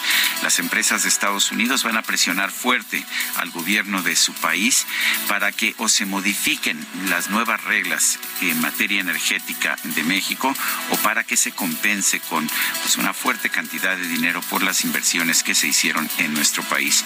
Al presidente de la República se le olvidó que pues quizás es razonable cambiar las reglas al futuro, decir a partir de este momento ya no voy a aceptar inversión privada en electricidad o en hidrocarburos en ningún tipo de actividad que yo no quiera que realice la, iniciativa privada. Lo que no se puede hacer es decir, ¿saben qué? Me equivoqué y cancelar las inversiones que ya se hicieron. Esto es contra el Tratado México, Estados Unidos y Canadá y a propósito también es contrario a la legislación mexicana. Yo soy Sergio Sarmiento y lo invito a reflexionar.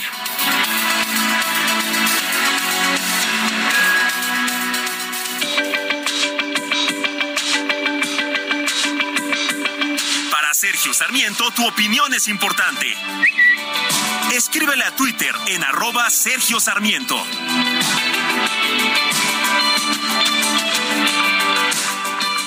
En el aniversario Soriana lo damos todo. Queso panela food de 400 gramos de 79.90 a 50 pesos. Y frijoles Isadora en pouch 400 gramos de 15.90 cada uno a 4 por 40 pesos. Sí, 4 por 40 pesos. Soriana, la de todos los mexicanos. A octubre 26. Aplica restricciones.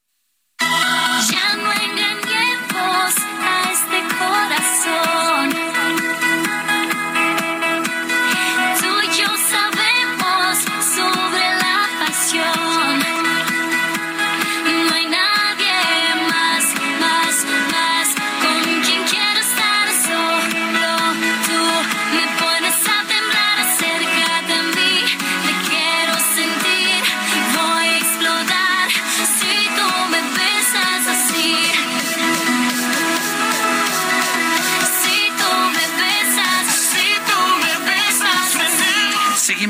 Escuchando a Ina, en esta ocasión acompañada por Rake. La canción se llama Dame tu amor. Y qué bonito se oye con Rake, por supuesto. Y canta bien en español. Sí, ¿eh? canta muy bien en español. Oye, Sergio, fíjate que nos está diciendo una persona en el auditorio, me escribe en eh, mi WhatsApp y nos dice que están vendiendo las citas del SAT eh, de Toluca a 300 pesos. Pues A ya bajaron 300. de precio. ¿Ya bajaron Yo- de precio? Yo llegué a ver eh, citas del SAT a dos mil, a tres mil, a cinco mil y una vez a 10 mil pesos. Ándale, en este gobierno donde no hay corrupción. En este gobierno, precisamente. Bueno.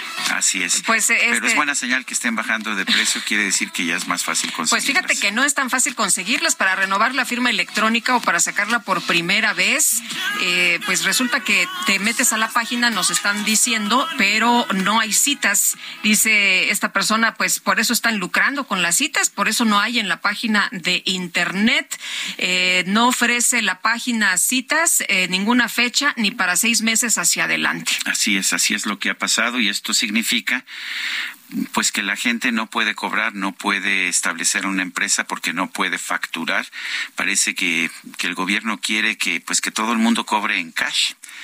Este, pero pues no Pues es todo el que mundo puede. no todo mundo puede, ¿no? Así Porque es. estás obligado como empresa o como persona que pues sí tiene que reportar sus impuestos. No todo el mundo puede recibir durante 12 años un sueldo en cash sin tener que, O reportarlo. 18, tener ese privilegio de no pagar impuestos al Servicio de Administración Tributaria como millones de mexicanos.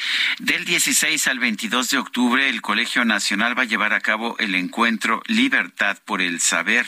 Este año se va a titular La construcción de los mundos posibles. Tenemos en la línea telefónica a Julio Frank, ex titular de la Secretaría de Salud, actualmente rector de la Universidad de Miami, allá en los Estados Unidos. Julio Frank, eh, doctor Julio Frank, gracias por tomar nuestra llamada. Cuéntenos o cuéntanos de este encuentro Libertad por el Saber. Muchas gracias, Sergio Lupita. Muy buenos días. Buenos a ustedes y a, y a su público. En efecto, el Colegio Nacional, eh, desde hace siete años, durante esta una semana de octubre, organiza este encuentro. Libertad por el Saber es el, el lema del Colegio Nacional. Es una institución fundada en 1943 con la misión de difundir el conocimiento, la cultura, la ciencia entre el público general de México y, eso lo, lo hace a través de una serie de, de conferencias a todo lo largo del año. Eh, pero en esta semana en particular, en este encuentro, eh, todos los miembros participamos alrededor de un tema en particular.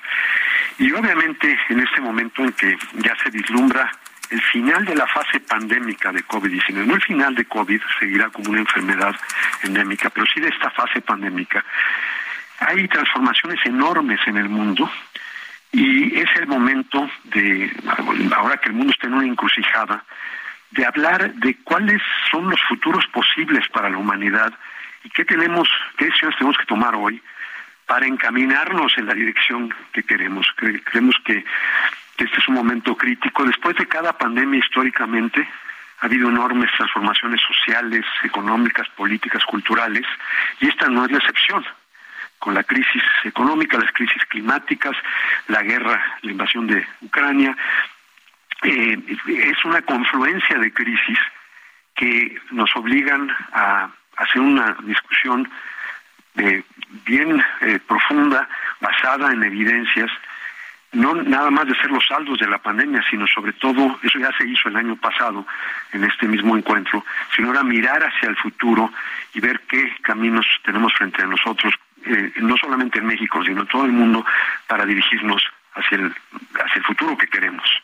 Eh, Estamos en una encrucijada, nos eh, dice, y bueno, pues muy importante saber para dónde se va a dirigir el mundo, qué es lo que vamos a hacer, ¿no? Porque de ahí dependerán, como ustedes bien lo señalan, pues eh, los, eh, el futuro de las generaciones que están por venir. Así es. Eh, por ejemplo, el día de ayer se abrió, fue la primera sesión, una, mesa redonda donde se, hizo un esbozo muy amplio de la situación en el ámbito económico, social, político, ambiental. Hoy ya empiezan, son 17 mesas en total, eh, que empiezan hoy en la tarde y van hasta el sábado, terminan el, el sábado eh, que entra. Hoy en la tarde, eh, de 5 a 6.30, Julia Carabias, que es eh, una de las coordinadoras de, de este encuentro, eh, eh, coordina, son realmente conversatorios, no, no son conferencias. Se trata de que sea una, una dinámica muy interesante, muy viva. Y el tema de hoy es el planeta del futuro, todas las distintas perspectivas que hay en el ámbito ambiental. Estamos eh, verdaderamente dañando a nuestro planeta. El cambio climático y, por cierto, las pandemias también son síntomas de esa forma no sostenible de relacionarnos con el, con el planeta. ¿Qué tenemos que hacer después de este trauma de la pandemia, que es reflejo de ese abuso del planeta, para eh, sanarlo y, y volverlo sustentable? Esa es hoy de, de 5 a 6.30. Inmediatamente después yo coordino un, conversatorio sobre el futuro demográfico. Las Naciones Unidas han escogido el 15 de noviembre como la fecha simbólica en que se proyecta nacerá el habitante número 8 mil millones del planeta Tierra. Estamos ya en 8 mil millones de, de personas. ¿Cuáles son las proyecciones a futuro? ¿Qué tamaño va a tener la población? Entonces vamos a hablar de esa dinámica de población, vamos a hablar también de la migración, el movimiento de población, que, obviamente además está ligado al, cambio climático. Y finalmente vamos a hablar de la esperanza de vida. La pandemia ha ocasionado en muchos países, incluyendo México, la primera caída sustancial de la esperanza de vida por todo el enorme monto de muertes en exceso aproximadamente 20 millones de personas en el mundo que murieron por arriba de lo que se esperaba durante la pandemia. Entonces, es un cambio dramático en términos de la mortalidad. Al mismo tiempo, la ciencia está logrando aumentos en la longevidad. Entonces, vamos a hablar de ese futuro demográfico eh, hoy a las 6.30 en la sede del Colegio Nacional en la calle Donceles, en el centro histórico, y también todas estas sesiones, las 17 sesiones, eh, pueden ser vistas eh, por, el canal del Colegio Nacional. En la página de Internet está toda la información eh, y, serán transmitidas. Va a ser verdaderamente un, una semana de muy ricas deliberaciones, esperamos, con, con ideas importantes y concretas de qué tenemos que hacer hoy para llegar al futuro que deseamos. Julio Frank, exsecretario de Salud, rector de la Universidad de Miami. Como siempre, gracias por, eh, bueno, gracias por invitarnos a escuchar estas conferencias, que bueno que están disponibles también de manera digital y pues estaremos al pendiente y me parece que son temas de fondo que hay que discutir en nuestro país. Qué bueno que lo haga el Colegio Nacional. Muchísimas gracias a ustedes, Sergio y Lupita. Es un gusto estar con, con su público esta mañana. gracias, buenos días. Son las 8 de la mañana con 42 minutos. El Químico Guerra, con Sergio Sarmiento y Lupita Juárez. Y vámonos con el Químico Guerra. Químico, ¿cómo te va? Buenos días. Buenos días, iniciando la semana en un lugar precioso, Sergio Lupita, que seguramente lo conocen. Se llama Villas Arqueológicas en Cholula. Cholula, la ciudad del país que tiene el mayor número de iglesias, 365, una iglesia por cada día del año. Aquí sí le entraron con fervor a eso. Pero fíjense que aquí se está iniciando en este momento un foro muy importante. Es el foro sobre movilidad sustentable. Hacia dónde vamos, de lo que les he estado hablando tantas veces aquí en este espacio, Sergio Lupita, cómo se está eh, modificando la movilidad en las grandes ciudades en todo el mundo, encaminados precisamente hacia reducir la huella de carbono, reducir las emisiones, hacer una movilidad más sustentable con la electromovilidad, con combustibles adecuados, etcétera, y es una mesa de diálogo sobre biocombustibles, donde está participando el doctor Arturo Carmona del CINDESTAF del Politécnico, posiblemente la persona o de las personas que más han desarrollado y saben de la ingeniería básica en combustibles, ingeniería química para desarrollar procesos que realmente puedan traducir lo que son eh, eh, estudios de laboratorio, experimentos a una escala industrial para poderlo ofrecer a la sociedad. Yo hablar acerca de por qué México no ha entrado en esa cuestión de los biocombustibles en una forma que pues le haga justicia a la salud de la población, a la economía de nuestra nación. Lo que he comentado con ustedes, se podría reducir en dos pesos el precio del litro de la gasolina en el instante en que se le adiciona 10% de etanol, de alcohol de caña, a la, a la gasolina. Es una cosa que se hace desde hace muchas décadas en Estados Unidos, en Europa, en Japón, etcétera. Son más de, más de 140 países, Sergio Lupita, que están usando el bioetanol y aquí en México gran productor de azúcar y de caña de azúcar por corrupción, por intereses ahí ocultos mezquinos de unos cuantos eh, funcionarios, ¿verdad? Que quieren seguir importando un oxigenante, porque el bioetanol en la gasolina funciona como un oxigenante y actualmente estamos importando un oxigenante de los Estados Unidos que está prohibido porque es mutagénico, comprobadamente mutagénico, el metilterbutiléter, que lo estamos respirando cada vez que vamos a una estación de gasolina a cargar gasolina, ser Filipita, teniendo como oxigenante la alternativa del etanol que produciría 180 mil empleos, mejoraría la salud de los eh, mexicanos y bajaría el precio de la gasolina. ¿Por qué no se ha hecho? Se, se pregunta la gente, pues por estas corruptelas de gente que se embolsa ¿verdad? Una cierta cantidad para seguir importando este eh, oxigenante que saca divisas de México y eh, afecta la salud de los mexicanos. de eso. Voy a hablar un momento aquí en Cholula. Sergio Lupita va a ser un foro interesante con la participación de expertos en todo esto que tiene que ver con la transición energética y hacia la movilidad sustentable en nuestro país, Sergio Lupita. Pues interesante como siempre, Químico. Muchas gracias. Muy buenos días. Al contrario, buenos días. Buen inicio de semana. Hasta luego, igual para ti. Son las ocho, ocho de la mañana con cuarenta y seis minutos.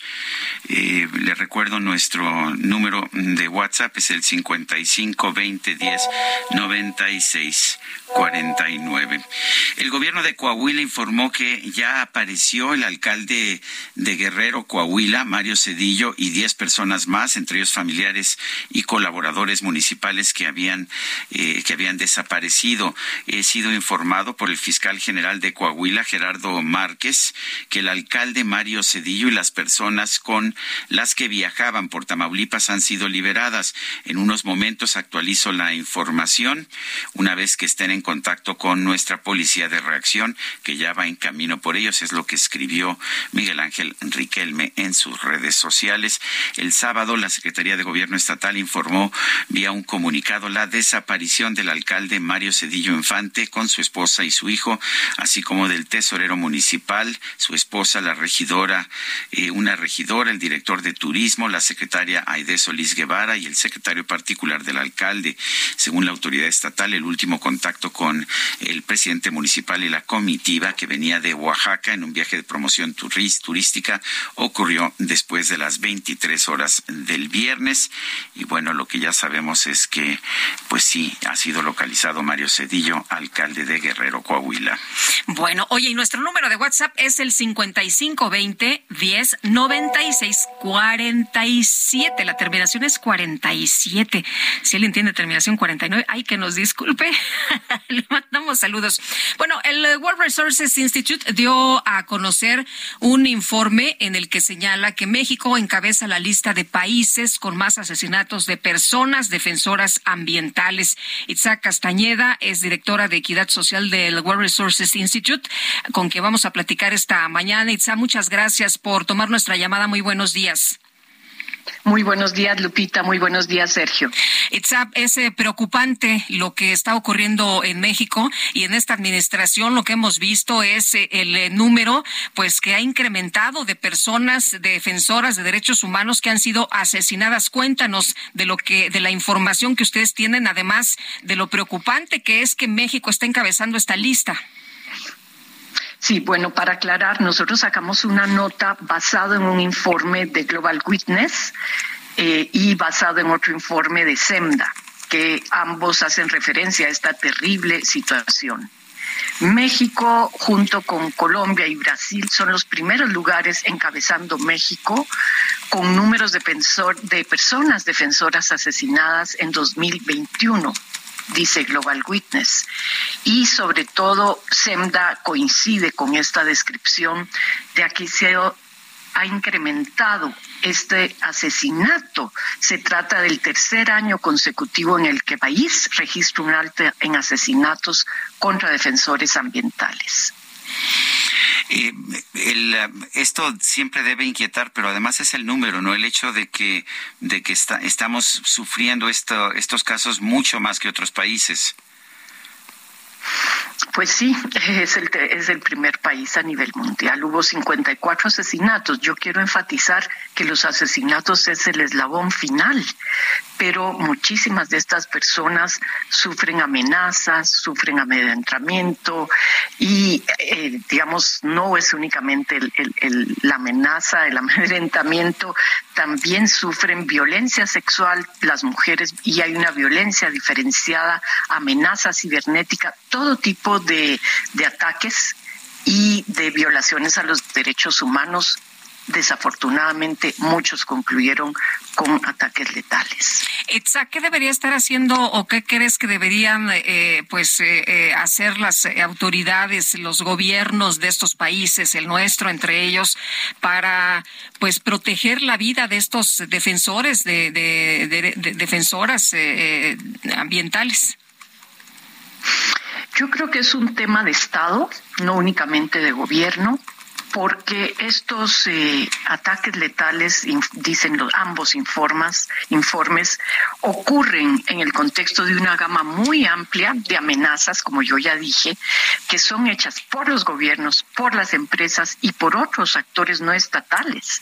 Entonces es complejo esta violencia, esta intimidación, las campañas de difamación y la criminalización sucede en todas las regiones y en México se registró principalmente en Oaxaca y en Sonora con eh, temas forestales, mineros, obras de infraestructura, obras hidráulicas.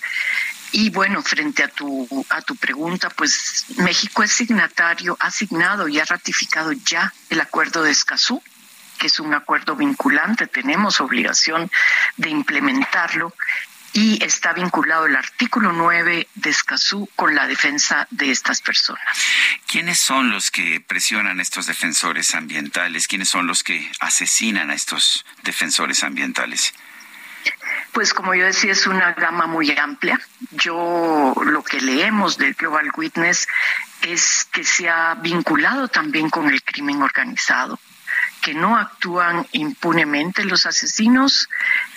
Hay fuerzas militares, hay fuerzas paramilitares en, en varios países, eh, Colombia, México, eh, se vincula también cada vez más con actividades ilícitas, por ejemplo, con la extracción ilícita de la madera, con la minería ilegal.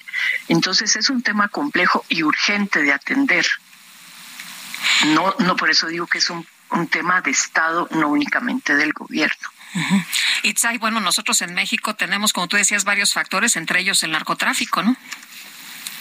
Pues sí, el narcotráfico, la pobreza, el despojo de la tierra, entre otras muchas, eh, las concesiones eh, mineras, agroindustrias, eh, entre otros muchos factores que desplazan a la población además y a quienes salen a defender, pues los asesinan. 54 asesinatos el año pasado de defensores y principalmente de ellos personas indígenas, población indígena. Itza, muchas gracias por platicar con nosotros esta mañana. Muy buenos días. Gracias a ustedes. Buen Buenos días. Buenos días. Este sábado se registraron dos hechos violentos en Calera y Enrique Estrada, que dejaron tres muertos y un herido, esto en el estado de Zacatecas. Fanny Herrera, adelante.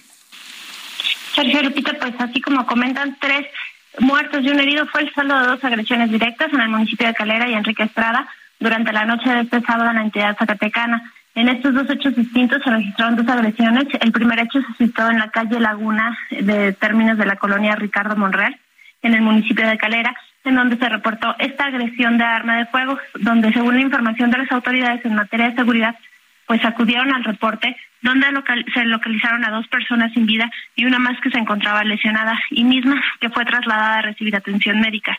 Además, las corporaciones este, que identificaron a estas personas indicaron que todos ellos eran hombres y minutos más tarde en el municipio de Enrique Estrada pues se reportaron detonaciones de arma de fuego en la calle 16 de septiembre de la colonia Centro, donde se localizó un hombre sin signos vitales.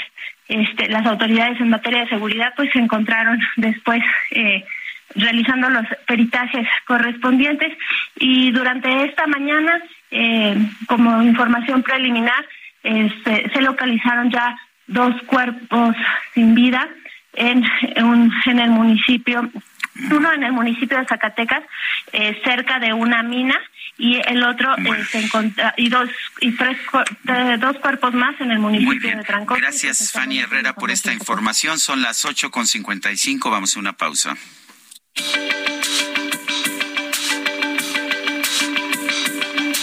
Sergio Sarmiento y Lupita Juárez quieren conocer tu opinión, tus comentarios o simplemente envía un saludo para ser más cálida esta mañana.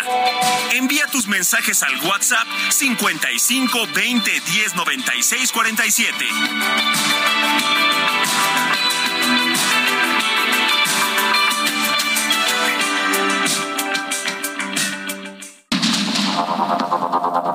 Continuamos con Sergio Sarmiento y Lupita Juárez por el Heraldo Radio.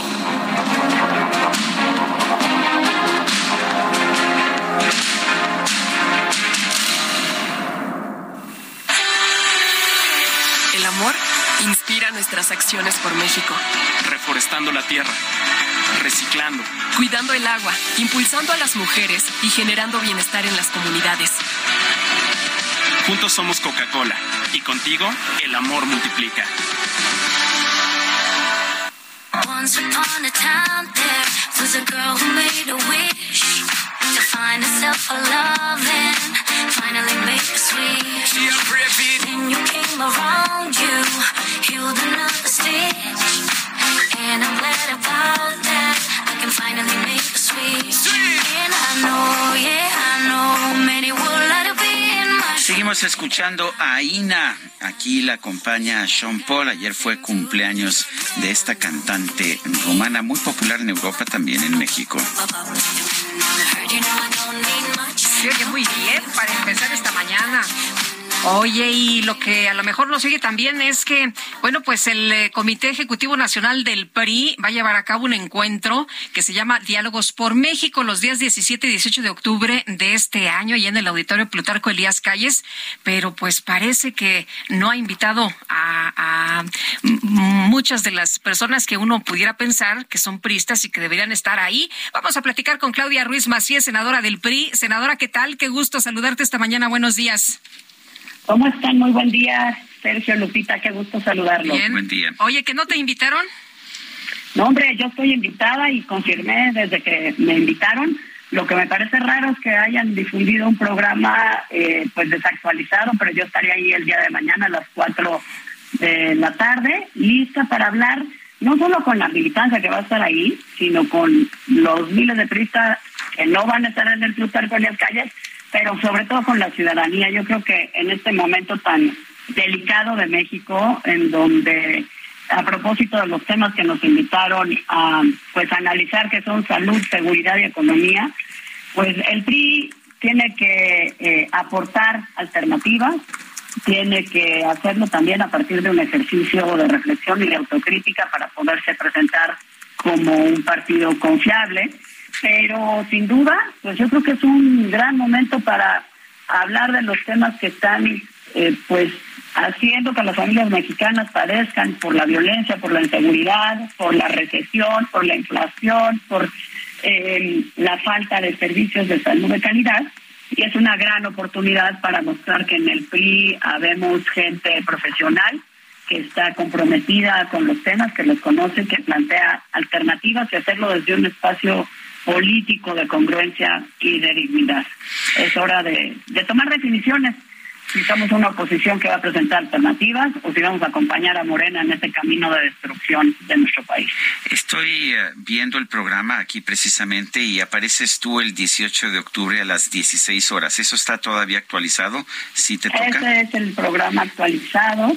Eh, hasta donde tengo conocimiento, eh, hemos estado ahí participando con mi equipo, con el- los organizadores y el resto de, de los compañeros que van a participar hasta donde tengo conocimiento.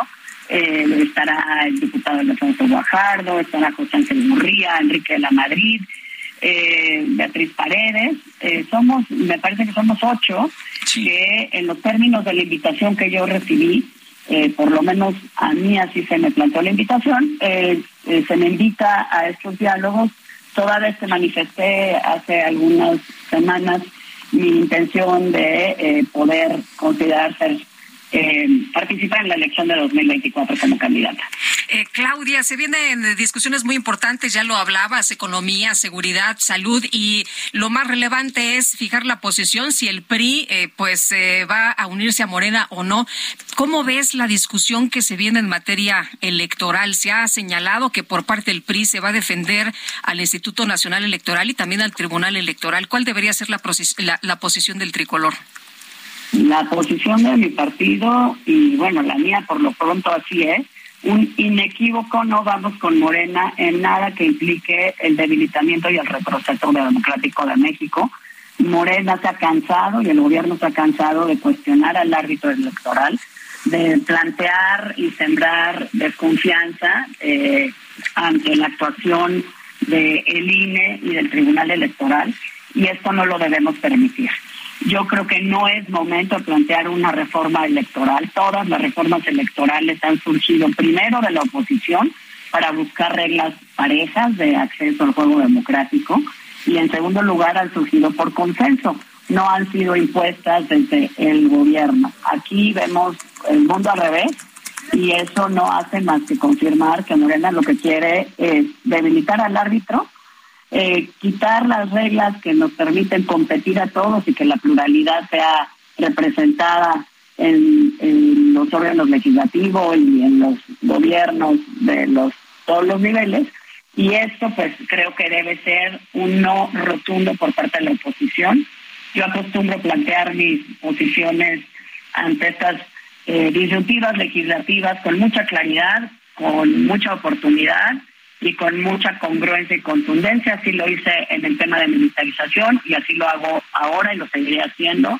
No hay que acompañar a Morena en este pues esfuerzo sostenido de eh, generar un retroceso democrático para el país. Y a propósito de los diálogos en el PRI, los temas que se nos plantean son salud, economía y seguridad, pues no se necesita ser experto para ver que México está enfermo de violencia, de impunidad, de inseguridad, que está desmantelado el sistema de salud y los mexicanos tenemos hoy menos acceso a eh, la salud y los servicios de salud de lo que hemos tenido nunca y que en términos económicos, pues los caprichos y las ocurrencias están poniendo en riesgo nuestro futuro y no se están tomando las medidas para que las familias mexicanas podamos enfrentar mejor eh, no solo las dinámicas mundiales, sino lo que pasa en México con alzas pues verdaderamente ya alarmantes de la canasta básica, por citar solo un ejemplo. Muy bien, entonces estás confirmada para el día de mañana ahí en estos diálogos por México. Confirmada a las cuatro de la tarde para dar mi visión para demostrarle a la ciudadanía que habemos muchos turistas, que conocemos las causas y los temas que le preocupan a los mexicanos, que tenemos propuestas, que hay alternativas y que tenemos muy claro de que hay que ser congruentes para ser confiables y no debemos acompañar a Morena en ninguna de las locuras y caprichos que nos tienen en este momento tan complicado y delicado para todos. Muy bien, Claudia Ruiz Macía, muchas gracias como siempre por tomar nuestra llamada. Al contrario, gracias a ustedes y muy buen día. Son las nueve de la mañana con ocho minutos.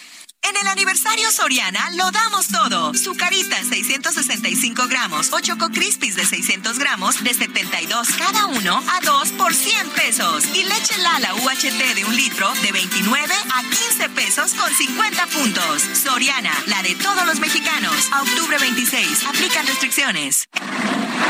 Entonces, no digo que no sirva. Lo que digo es, sirve para lo que sirve y no sirve para lo que desafortunadamente no sirve. La micro deportiva. Sigue siendo bienvenida. Peace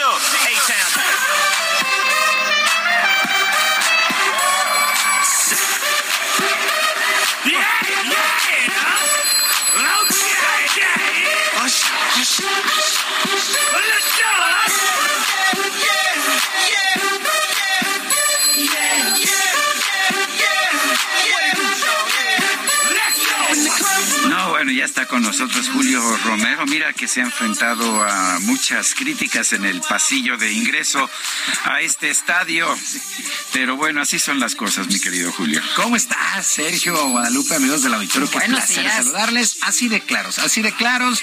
Somos en la micro deportiva. Así de claro es hasta el propio despachador, el buen Jerry, el buen Gerardo, que le agradecemos siempre las entradas tan ingeniosas para esta micro deportiva. Y pues así es, así es aquí en esta micro, bodas, divorcios, bautizos, eh, de todo, a veces deportes, pero así es esta micro deportiva. Cuando, cuando no pierden en la misma semana los Ositos de Chicago, los Browns de Cleveland y los eh, Green Bay Packers. Los empacadores de Green Bay, qué, qué fin de semana este. Pero vámonos a arrancar con el fútbol nacional porque están listas, listas las semifinales del torneo de apertura y las Águilas del América estarán enfrentando a los Diablos Rojos del Toluca y los Rayados del Monterrey a el Pachuca, el equipo de los Tuzos del Pachuca. Por lo pronto este fin de semana en cuartos de final, Monterrey venció 3 por 0 a Cruz Azul, mismo marcador global y Víctor Manuel Bucetich, técnico del conjunto Rayado, dio algunas de las claves de su equipo esta campaña para estar en la antesala de la gran final.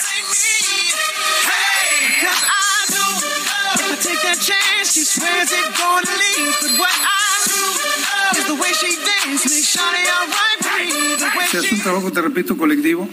Los jugadores han puesto su disposición para jugar, para estar en la banca, eh, la rotación, la dosificación que se ha venido llevando por las cargas de trabajo. O sea, se ha hecho un trabajo colectivo muy bien.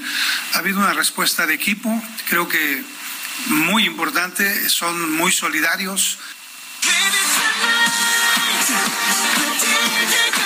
Bueno, las Águilas del América finiquitaron la obra en el Estadio Azteca, 5 por 1 sobre la Franja del Puebla, marcador global de 11 por 2. Vaya resultado histórico para el América en liguilla, 11 goles en dos partidos. Fernando Ortiz, entrenador del conjunto de Cuapa, fue contundente al señalar que a ellos no les importa en lo más mínimo los otros tres semifinalistas, solamente su propio funcionamiento.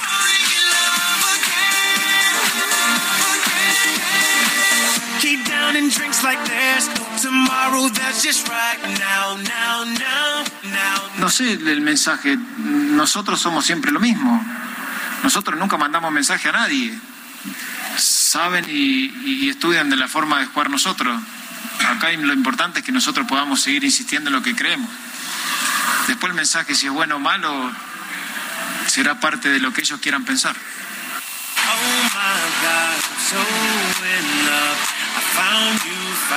También el Toluca de visita finiquitó la obra, venció 2 por 1 al Santos Laguna, global de 6 por 4. Ignacio Ambriz, timonel del el conjunto Escarlata, ve una serie muy pareja contra el América, pero de momento se lo toma con calma, previo al juego de ida en el Nemesio 10.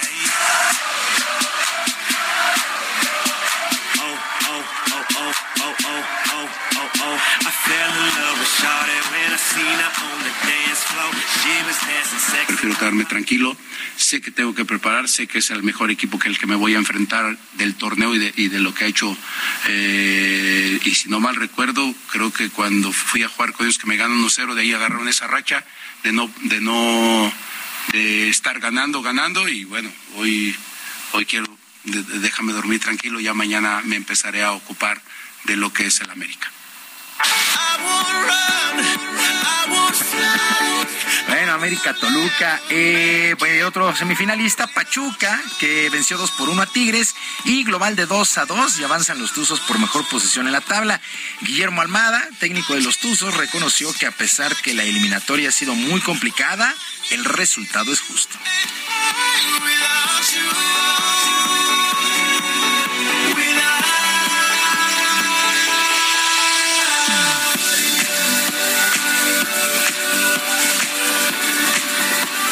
El análisis de la serie, de los 180 minutos, el otro día nos trajimos una derrota que no creo que no fue justa.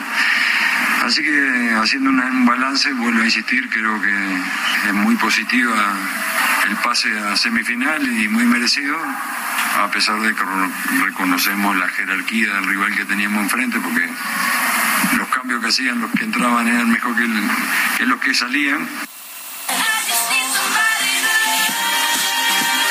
Así es que América Toluca seguramente miércoles, Monterrey Pachuca jueves, los de vuelta sábados, eh, sábado y domingo el día de hoy se darán a conocer las fechas y horarios. Por cierto, las Chivas, las Chivas anunciaron el cese de Ricardo Cadena como su director técnico luego de quedar eliminados en el repechaje la semana anterior. También se dio a conocer la salida de Ricardo Peláez como director deportivo. Mientras tanto, con anotaciones de Karim Benzema, Federico Valverde y Rodrigo, el Real Madrid goleó 3 por 1 al Barcelona en una edición más del clásico español dentro de la fecha 9.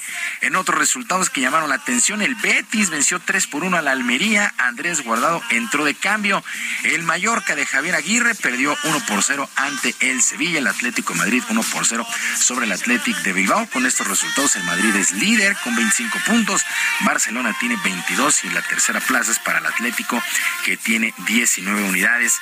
Y en la postemporada del béisbol de las grandes ligas en las series divisionales el día de ayer, qué juego, los Yankees de Nueva York vencieron 4 por 2 a los Guardianes de Cleveland, empataron a 2 la serie divisional y hoy a las 6 de la tarde el quinto y definitivo en Yankee Stadium, 6 de la tarde tiempo del centro de nuestro país.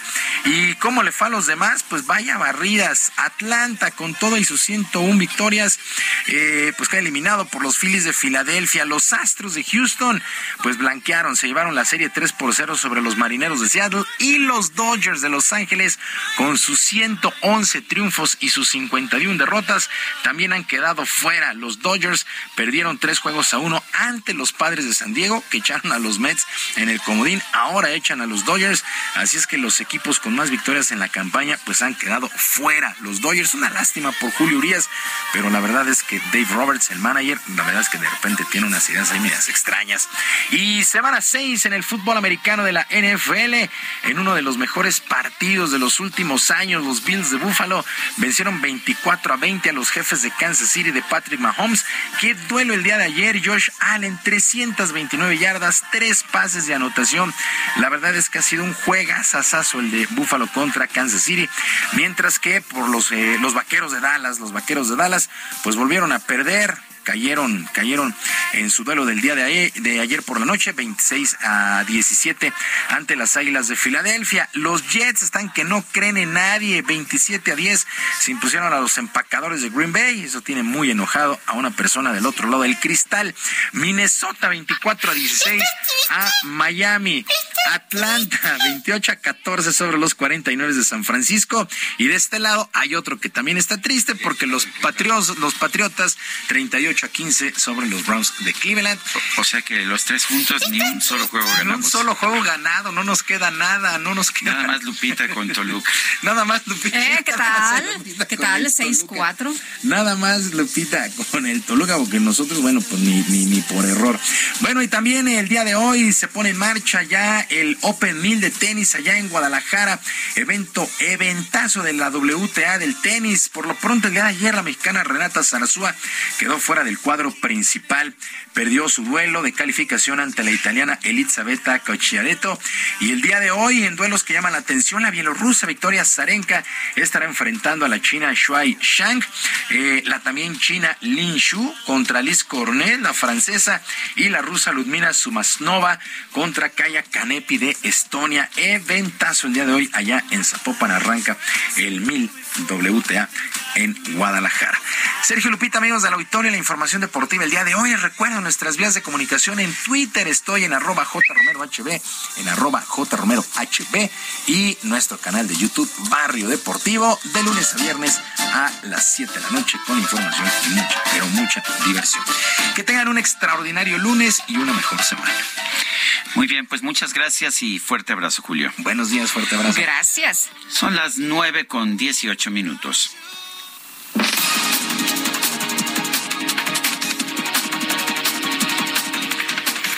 Bueno, vamos a la entrevista.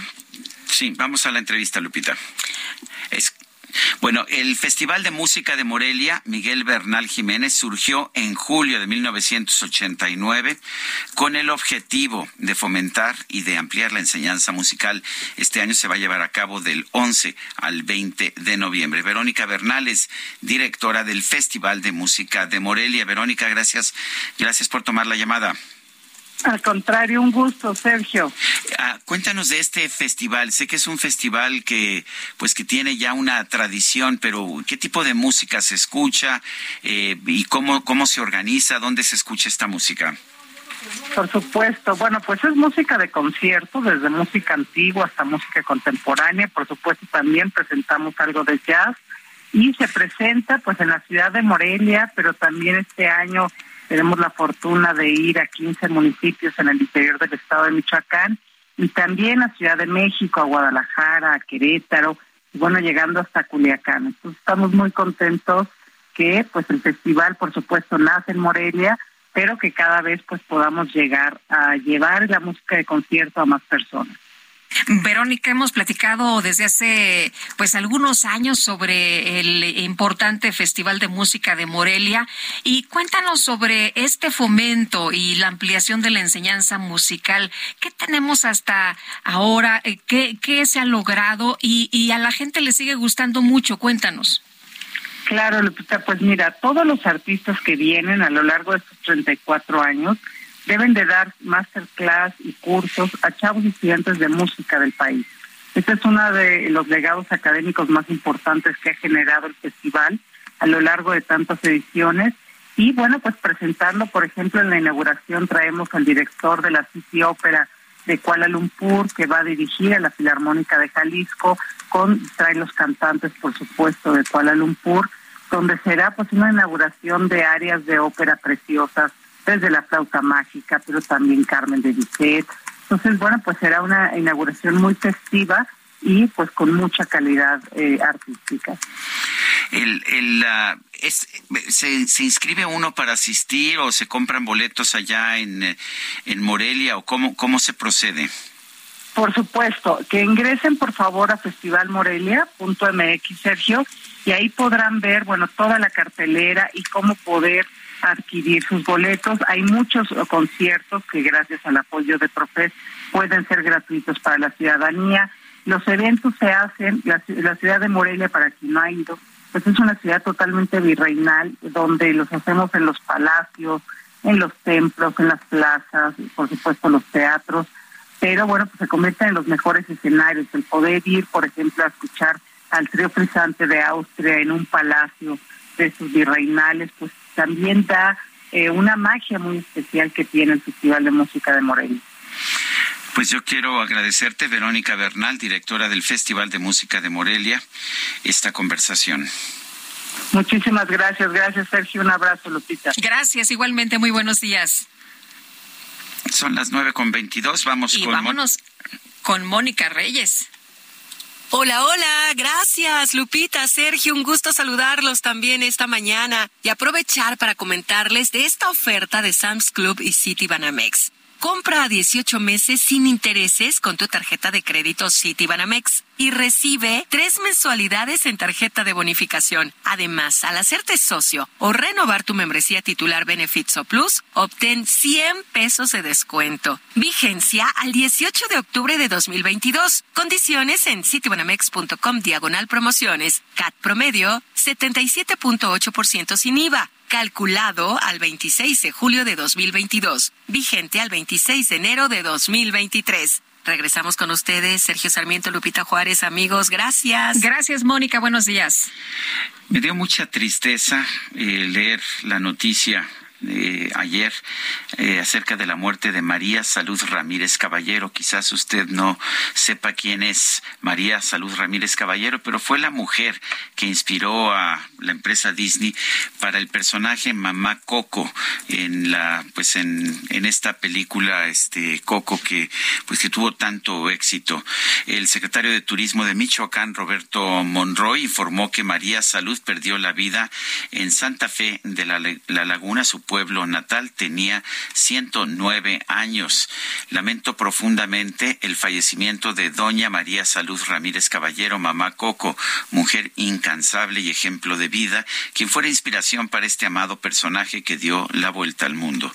Mis oraciones para su descanso y para que su familia encuentre resignación es lo que escribió el secretario de Turismo de Michoacán.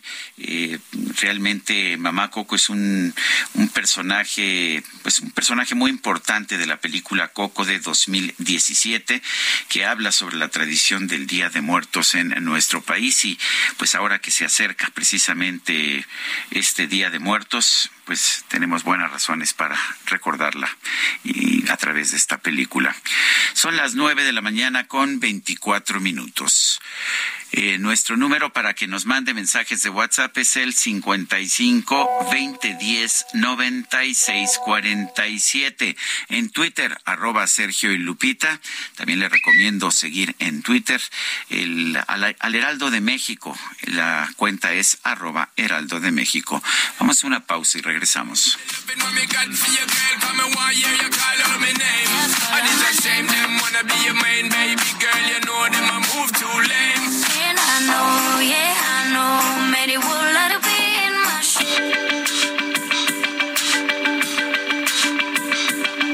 Sergio Sarmiento y Lupita Juárez quieren conocer tu opinión, tus comentarios o simplemente envía un saludo para hacer más cálida esta mañana. Envía tus mensajes al WhatsApp 55 20 10 96 47.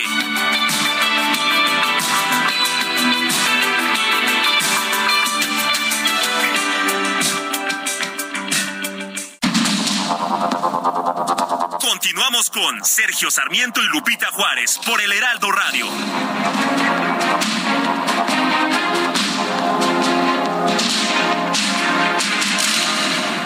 Gastrolab, historia, recetas, materia prima y un sinfín de cosas que a todos nos interesan. Hola amigos del Heraldo Radio, soy el chef Israel Arechiga de Gastrolab y hoy les traigo una receta espectacular, muy sencilla y algo que le llaman el postre millennial, ya que es un mug cake, que es un pan hecho al microondas, pensado para cuando tienes poco tiempo y usando la cantidad mínima de ingredientes. ¿Qué es lo que vamos a requerir? Una pieza de huevo, una cucharada de harina leudante o polvo para hornear, tres cucharadas de azúcar, un poquito de aceite girasol, tres cucharadas de leche en polvo o puede usarse avena en polvo si no se prefiere usar leche, la ralladura de limón de preferencia amarillo, jugo de medio limón y una taza o un recipiente que podamos meter al microondas. ¿Cómo lo vamos a preparar? Vamos a batir el huevo, incorporar el azúcar, la ralladura de limón, el jugo, el chorrito de aceite, la leche en polvo y una vez mezclado todo vamos a agregar la harina leudante o el polvo para hornear. Finalmente vamos a tener una mesa homogénea que vamos a poner a la mitad de la taza y vamos a meter por minuto y medio al microondas. Ahora sí, está listo nuestro pan o mug cake para comer en el momento.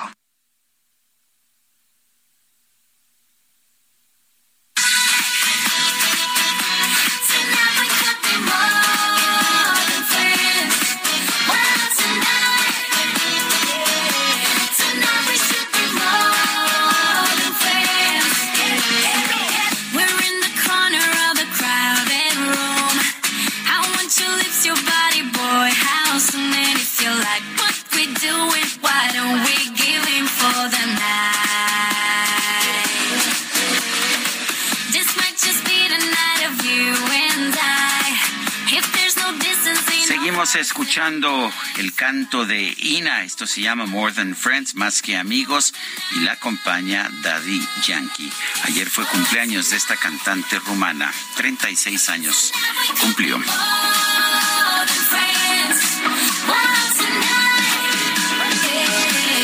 Son las 9 de la mañana con 32 minutos, vamos a un resumen de la información más importante.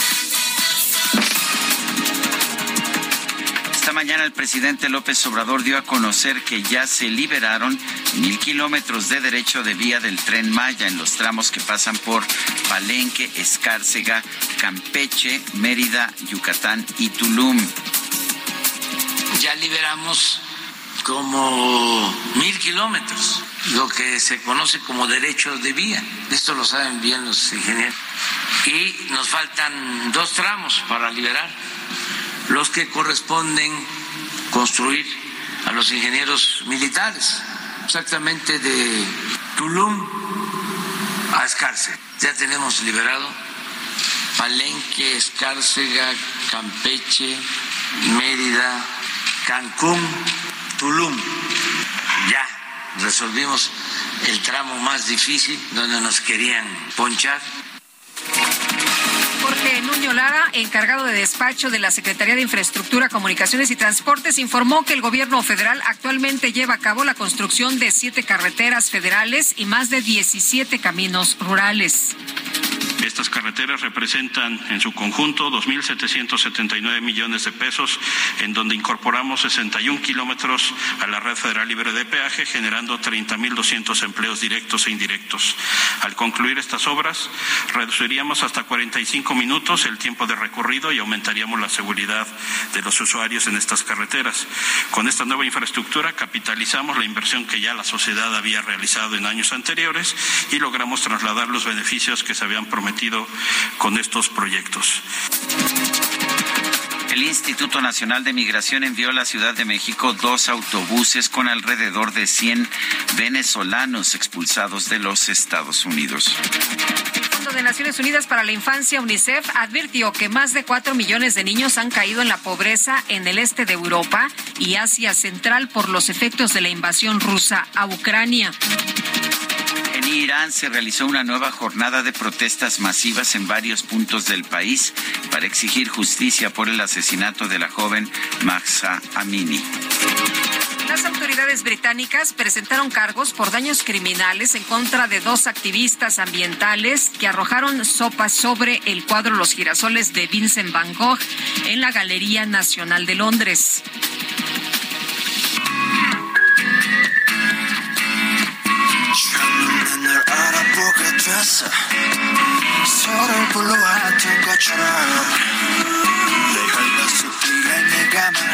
el sello musical Big Hit Music anunció que los miembros de la famosa banda de pop coreano BTS, BTS van a poner una pausa a sus carreras hasta el año 2025 debido a que van a realizar su servicio militar obligatorio con el ejército de Corea del Sur y ese servicio militar no es no no se lo no se lo libera nadie.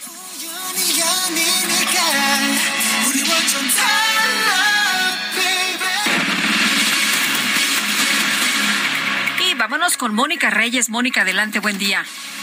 Hola, ¿cómo están? Muy buenos días. Sergio Sarmiento Lupita Juárez. Pues les platico, amigos, que esta semana hagan su despensa en la Comer con City Banamex. Llenen su carrito hoy mismo, ya que solo con las tarjetas de crédito City Banamex obtienen un 5% de bonificación en su monedero naranja de la Comer en compras a partir de dos mil pesos. Vigencia del 14 al 31 de octubre de 2022. Condiciones en citibanamex.com diagonal promociones. CAT 77.8% sin IVA. Cálculo al 26 de julio de 2022. Vigencia al 26 de enero de 2023. Muchas gracias. Regreso con ustedes a seguir escuchando las noticias. Gracias, Mónica. Buenos días. Son las nueve con treinta y siete. Vámonos a un recorrido por el país. Empecemos.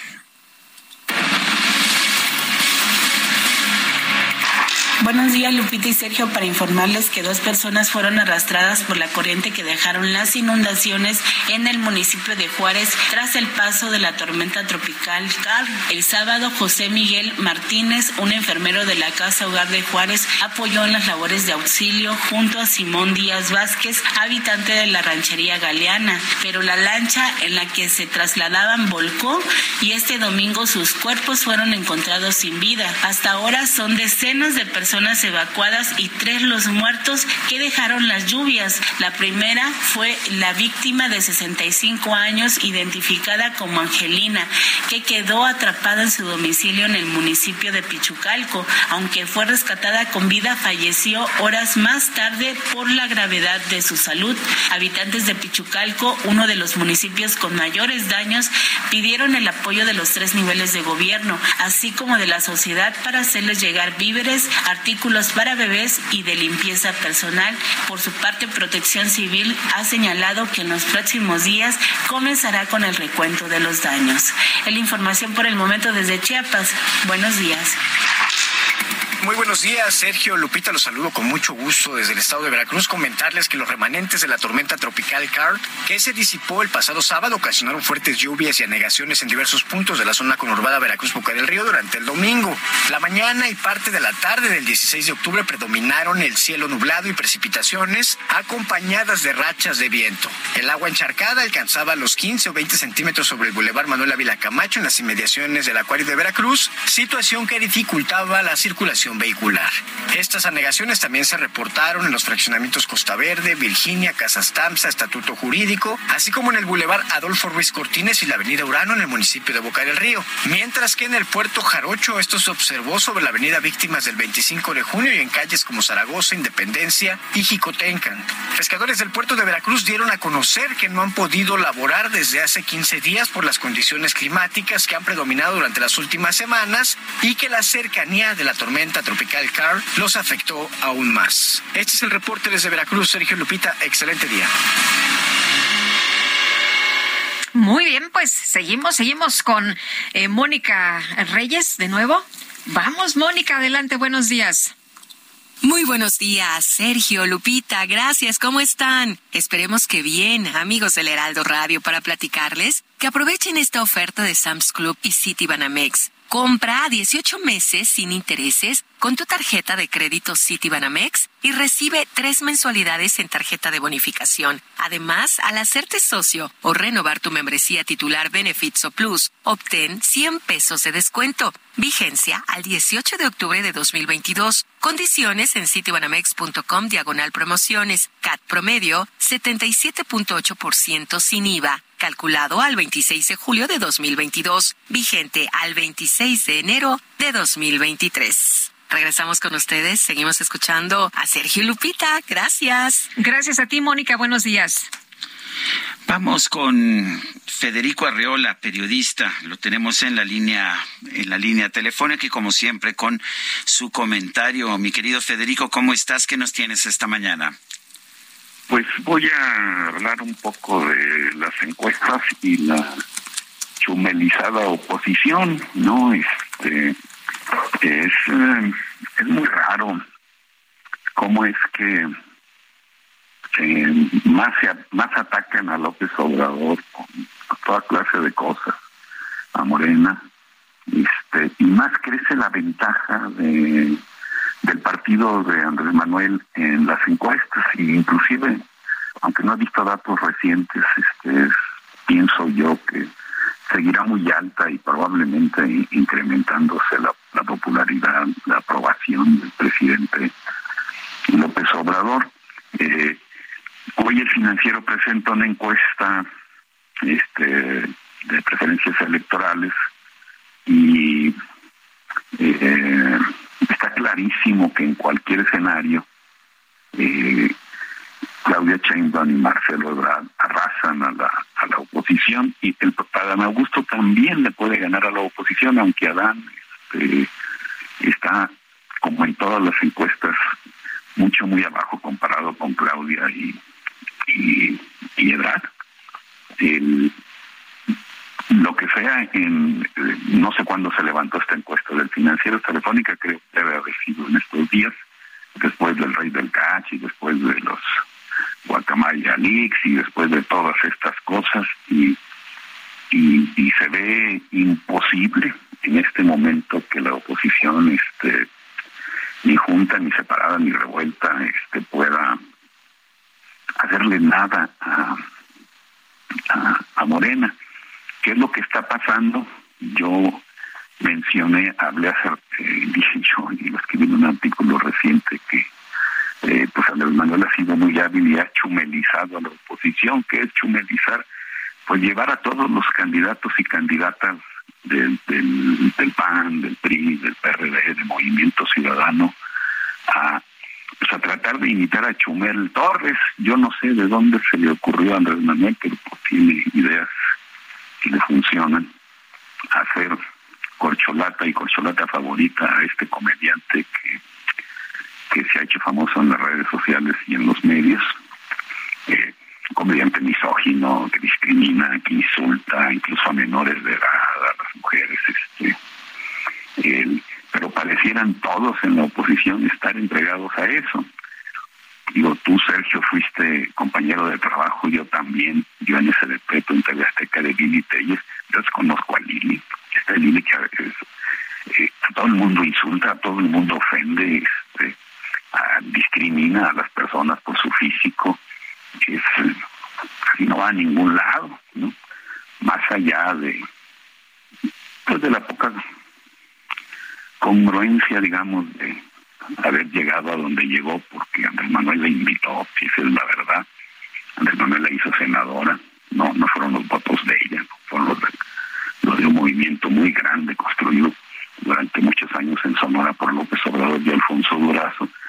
Se fue al PAN y está bien, digo, no está bien, porque a mí no me gustan estas, estas sí, como decía Lucho Marzo, no sé quién, si no te gustan mis principios, tengo estos otros el, el, lo que lo, que está mal es, es, tanto insulto, tanto grito, y así están todos. Ayer veía yo en, en la televisión de Monterrey, de Multimedios, a, Samuel García diciendo pues que él también quiere ser presidente. Eh, se va a terminar Nuevo León destruido después de lo que pasó con el Bronco, cuando se hizo candidato presidencial, que Samuelito, que es Chamuel puede presumir de ser más chumuelista que el propio Chumel, y lo ha demostrado en redes sociales, este, repetir la tragedia del Bronco, que fue tragedia de Nuevo León, pues va a acabar con todo esto. Insisto, pero la oposición se organiza de otra manera, o busca otras figuras, o se sale del, debate completamente perdido en el que pues, mete López Obrador cada que quiere, este, o, o, no va a crecer y desaparecerán algunos partidos. Eh, probablemente, sin duda el PRD pudiera hasta Movimiento Ciudadano estar en problemas y no le veo futuro al PRI. Insisto, en las encuestas ahí está Morena muy sólida, en esta del financiero que veo y por eso la comento. Eh, en Morena arrasa y en Morena pues compiten solo Chainbaum y Ebrard. En la encuesta de SDP Noticias, que es diaria, es un tracking. Este, Chainbaum sigue adelante de Ebrard, así ha estado durante meses. Ha habido un cambio que no habíamos visto en los últimos días, se ha ampliado, ha ampliado y creo que se va a reflejar, reflejar en futuras encuestas la ventaja de Chainbaum sobre Ebrard. Esa es la competencia interesante y pues ahora Adán Augusto con la pena es una buena persona, un buen funcionario, pero sigue sigue muy abajo, no no más no no parece haber nacido para para ser un hombre popular. Entonces, tristemente a los que queremos ver competencia política esta chumelizada oposición que que nomás no no no no hay nada. El propio Luis Donaldo Colosio Riojas este ha levantado la mano últimamente, pero la bajó durante meses. Eh, y ya tiene un, un resultado muy distinto al que tenía antes, hacia abajo, ¿no?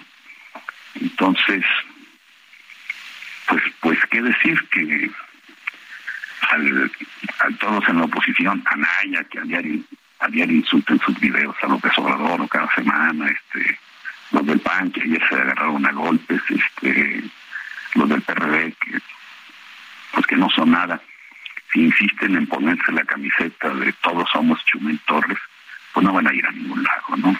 En esa, en esa trampa los metió López Obrador y cayeron. Y tristemente lo va a pagar la oposición y quizá la democracia mexicana que merecería una competencia de partidos más fuerte. Ese sería mi comentario. ¿no? Siempre, Federico, gracias. Gracias por ofrecernos este Un abrazo, gracias. Buenos días, gracias. Bueno, en otros eh, en otros temas, la madrugada de este lunes se registró una nueva balacera en la zona norte del municipio de Guaymas, allá en Sonora, en las colonias alrededor del Centro de Reinserción Social, donde incendiaron un vehículo en la vía pública al frente de una vivienda y arrojaron ponchallantas sobre el bulevar. Los hechos se registraron después de la medianoche en la colonia Luis Donaldo Colosio, donde los vecinos reportaron las múltiples detonaciones de arma de fuego en la vía pública. También se registró el reporte de un vehículo y una vivienda incendiados ahí sobre el boulevard, el cual fue atendido por el Departamento de Bomberos. Ante estos hechos, la Secretaría de Seguridad Pública informó que se activó el código rojo, atendido por elementos de la Policía Estatal y Municipal. Bueno, en otros temas, uh, eh, Beata Boina, la la ex embajadora de Polonia en México, que actualmente es académica y periodista en nuestro país, eh, señala eh, a través de Twitter que una carta a la que tuve acceso en Guacamayas Leaks revela que en mayo el general Luis Crescencio Sandoval de la Sedena visitó en Colorado prácticamente en secreto al jefe del Comando Norte de Estados Unidos, el general Van Herk. El encuentro revela que entre ambos hay una comunicación más estrecha de lo que se creía y ocurrió aproximadamente dos meses después de que Van Herk reveló públicamente que la mayor concentración de agentes del, del espionaje ruso, la GRU en el mundo, se encuentra en México. En la carta de Van Herk hace evaluación del diálogo, promete a Sandoval enviar la lista de nombres crítica para el entendimiento de las amenazas entre los dos países y atender la preocupación de México por tener aeronaves de ala rotativa. Eso es lo que señala Beata Boina a través de su red social en Twitter. Bueno, y el presidente López Obrador reveló que ejidatarios amagan con impedir la construcción del tren Maya si no se les paga una indemnización. Se queda el tren hasta Fujil y no hay tren ahí, de ahí a Chetumal. En la conferencia de prensa y sin pregunta de por medio, dijo que en la gira de fin de semana se le informó que se liberaron mil metros, mil kilómetros, quiero decir, en lo que se conoce como el derecho de vía. También dijo que uno de los obstáculos que se tiene es que en el tramo de Espujil a Chetumal hay cinco ejidos cuyos dirigentes condicionan la construcción del tren hasta que la Secretaría de Comunicaciones y Transportes les pague una indemnización de cuando se hizo la carretera de Escárcega a Chetumal ¿Saben cuándo se construyó la carretera? A finales de 60, principios de los 70. Dijo el presidente que quieren sacar provecho, que pues eh, resulta que quieren hacer su agosto. Acusó que no se ha querido convocar asambleas, pero es un asunto de dirigentes charros, nylon, que está queriendo sacar provecho. Son las nueve con cincuenta. Vamos a las calles de la Ciudad de México. Javier Ruiz, adelante, buen día. Hola Sergio, ¿qué tal? Excelente mañana. Y ahora tenemos información de la zona de la Avenida de los Insurgentes. Ya complicado el avance vehicular al menos para quien transita de la zona norte, es decir, del circuito interior, del eje 1, del eje 2 norte, y esto principalmente para llegar hacia la avenida Chapultepec. El sentido opuesto en general el avance sí es bastante aceptable, únicamente asentamientos que son provocados por la operación de semáforos, y finalmente el eje 1 poniente de la avenida Guerrero también ya con avance lento, una vez que se deja atrás la calle de Luna, y para llegar hacia el Paseo de la Reforma, o más adelante para continuar hacia la avenida Bucareli. De momento, Sergio Lupita, el reporte que tenemos. Muy bien, gracias Javier. Hasta luego, buenos días. Israel Lorenzana, ¿dónde andas esta mañana? Lupita, muchísimas gracias. Estamos ubicados sobre la avenida de los 100 metros. Hemos hecho ya un recorrido prácticamente desde la zona de insurgentes y hasta la zona de Tenayuca. Hemos encontrado circulación aceptable, aunque algunos asentamientos en los cruces marcados con semáforo, pero nada para abandonar esta arteria. Se presenta como una buena alternativa para nuestros amigos que van con dirección hacia el perímetro de Cautepec en la alcaldía Gustavo Madero. El sentido opuesto, de igual forma, sin problemas, solo algunos contratiempos en la estación del Metro Politécnico, pero nada para abandonar esta importante vía. Si requieren de alguna alternativa, la calzada Vallejo puede ser una buena opción, esto con dirección hacia el circuito interior. Lupita, la información que te tengo. Gracias, Israel. Muy buenos días. Hasta luego. 9 con 52, vamos a un resumen de la información de esta mañana. El presidente Andrés Manuel López Obrador aseguró que el Aeropuerto Internacional Felipe Ángeles es el mejor aeropuerto de América Latina. Denunció que la oposición no quiere reconocer que esta base aérea sí funciona. Que eh, estaba vacío, que espantaban, que era la central avionera, no sé cuántas cosas. Pero como se terminó el 21 de marzo, pues ahí va poco a poco es el mejor aeropuerto de América Latina.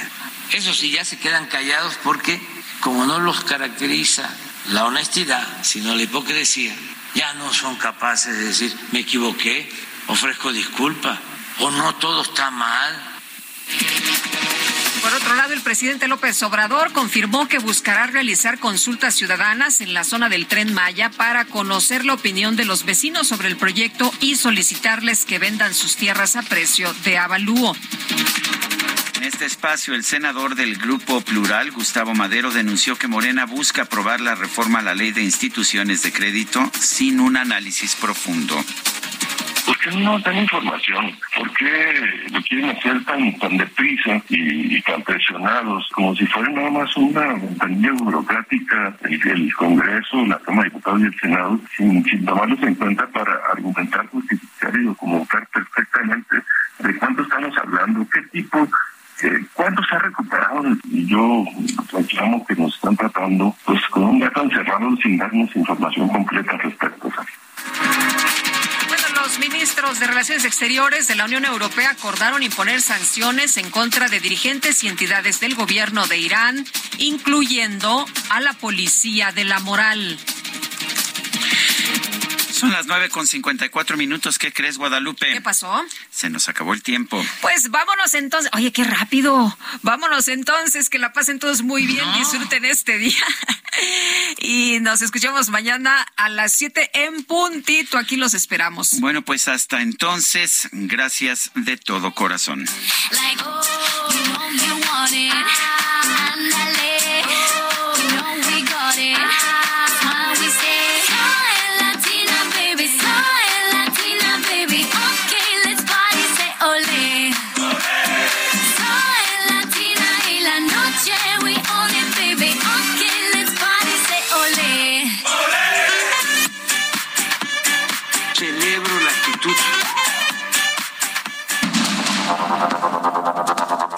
Media Group presentó Sergio Sarmiento y Lupita Juárez.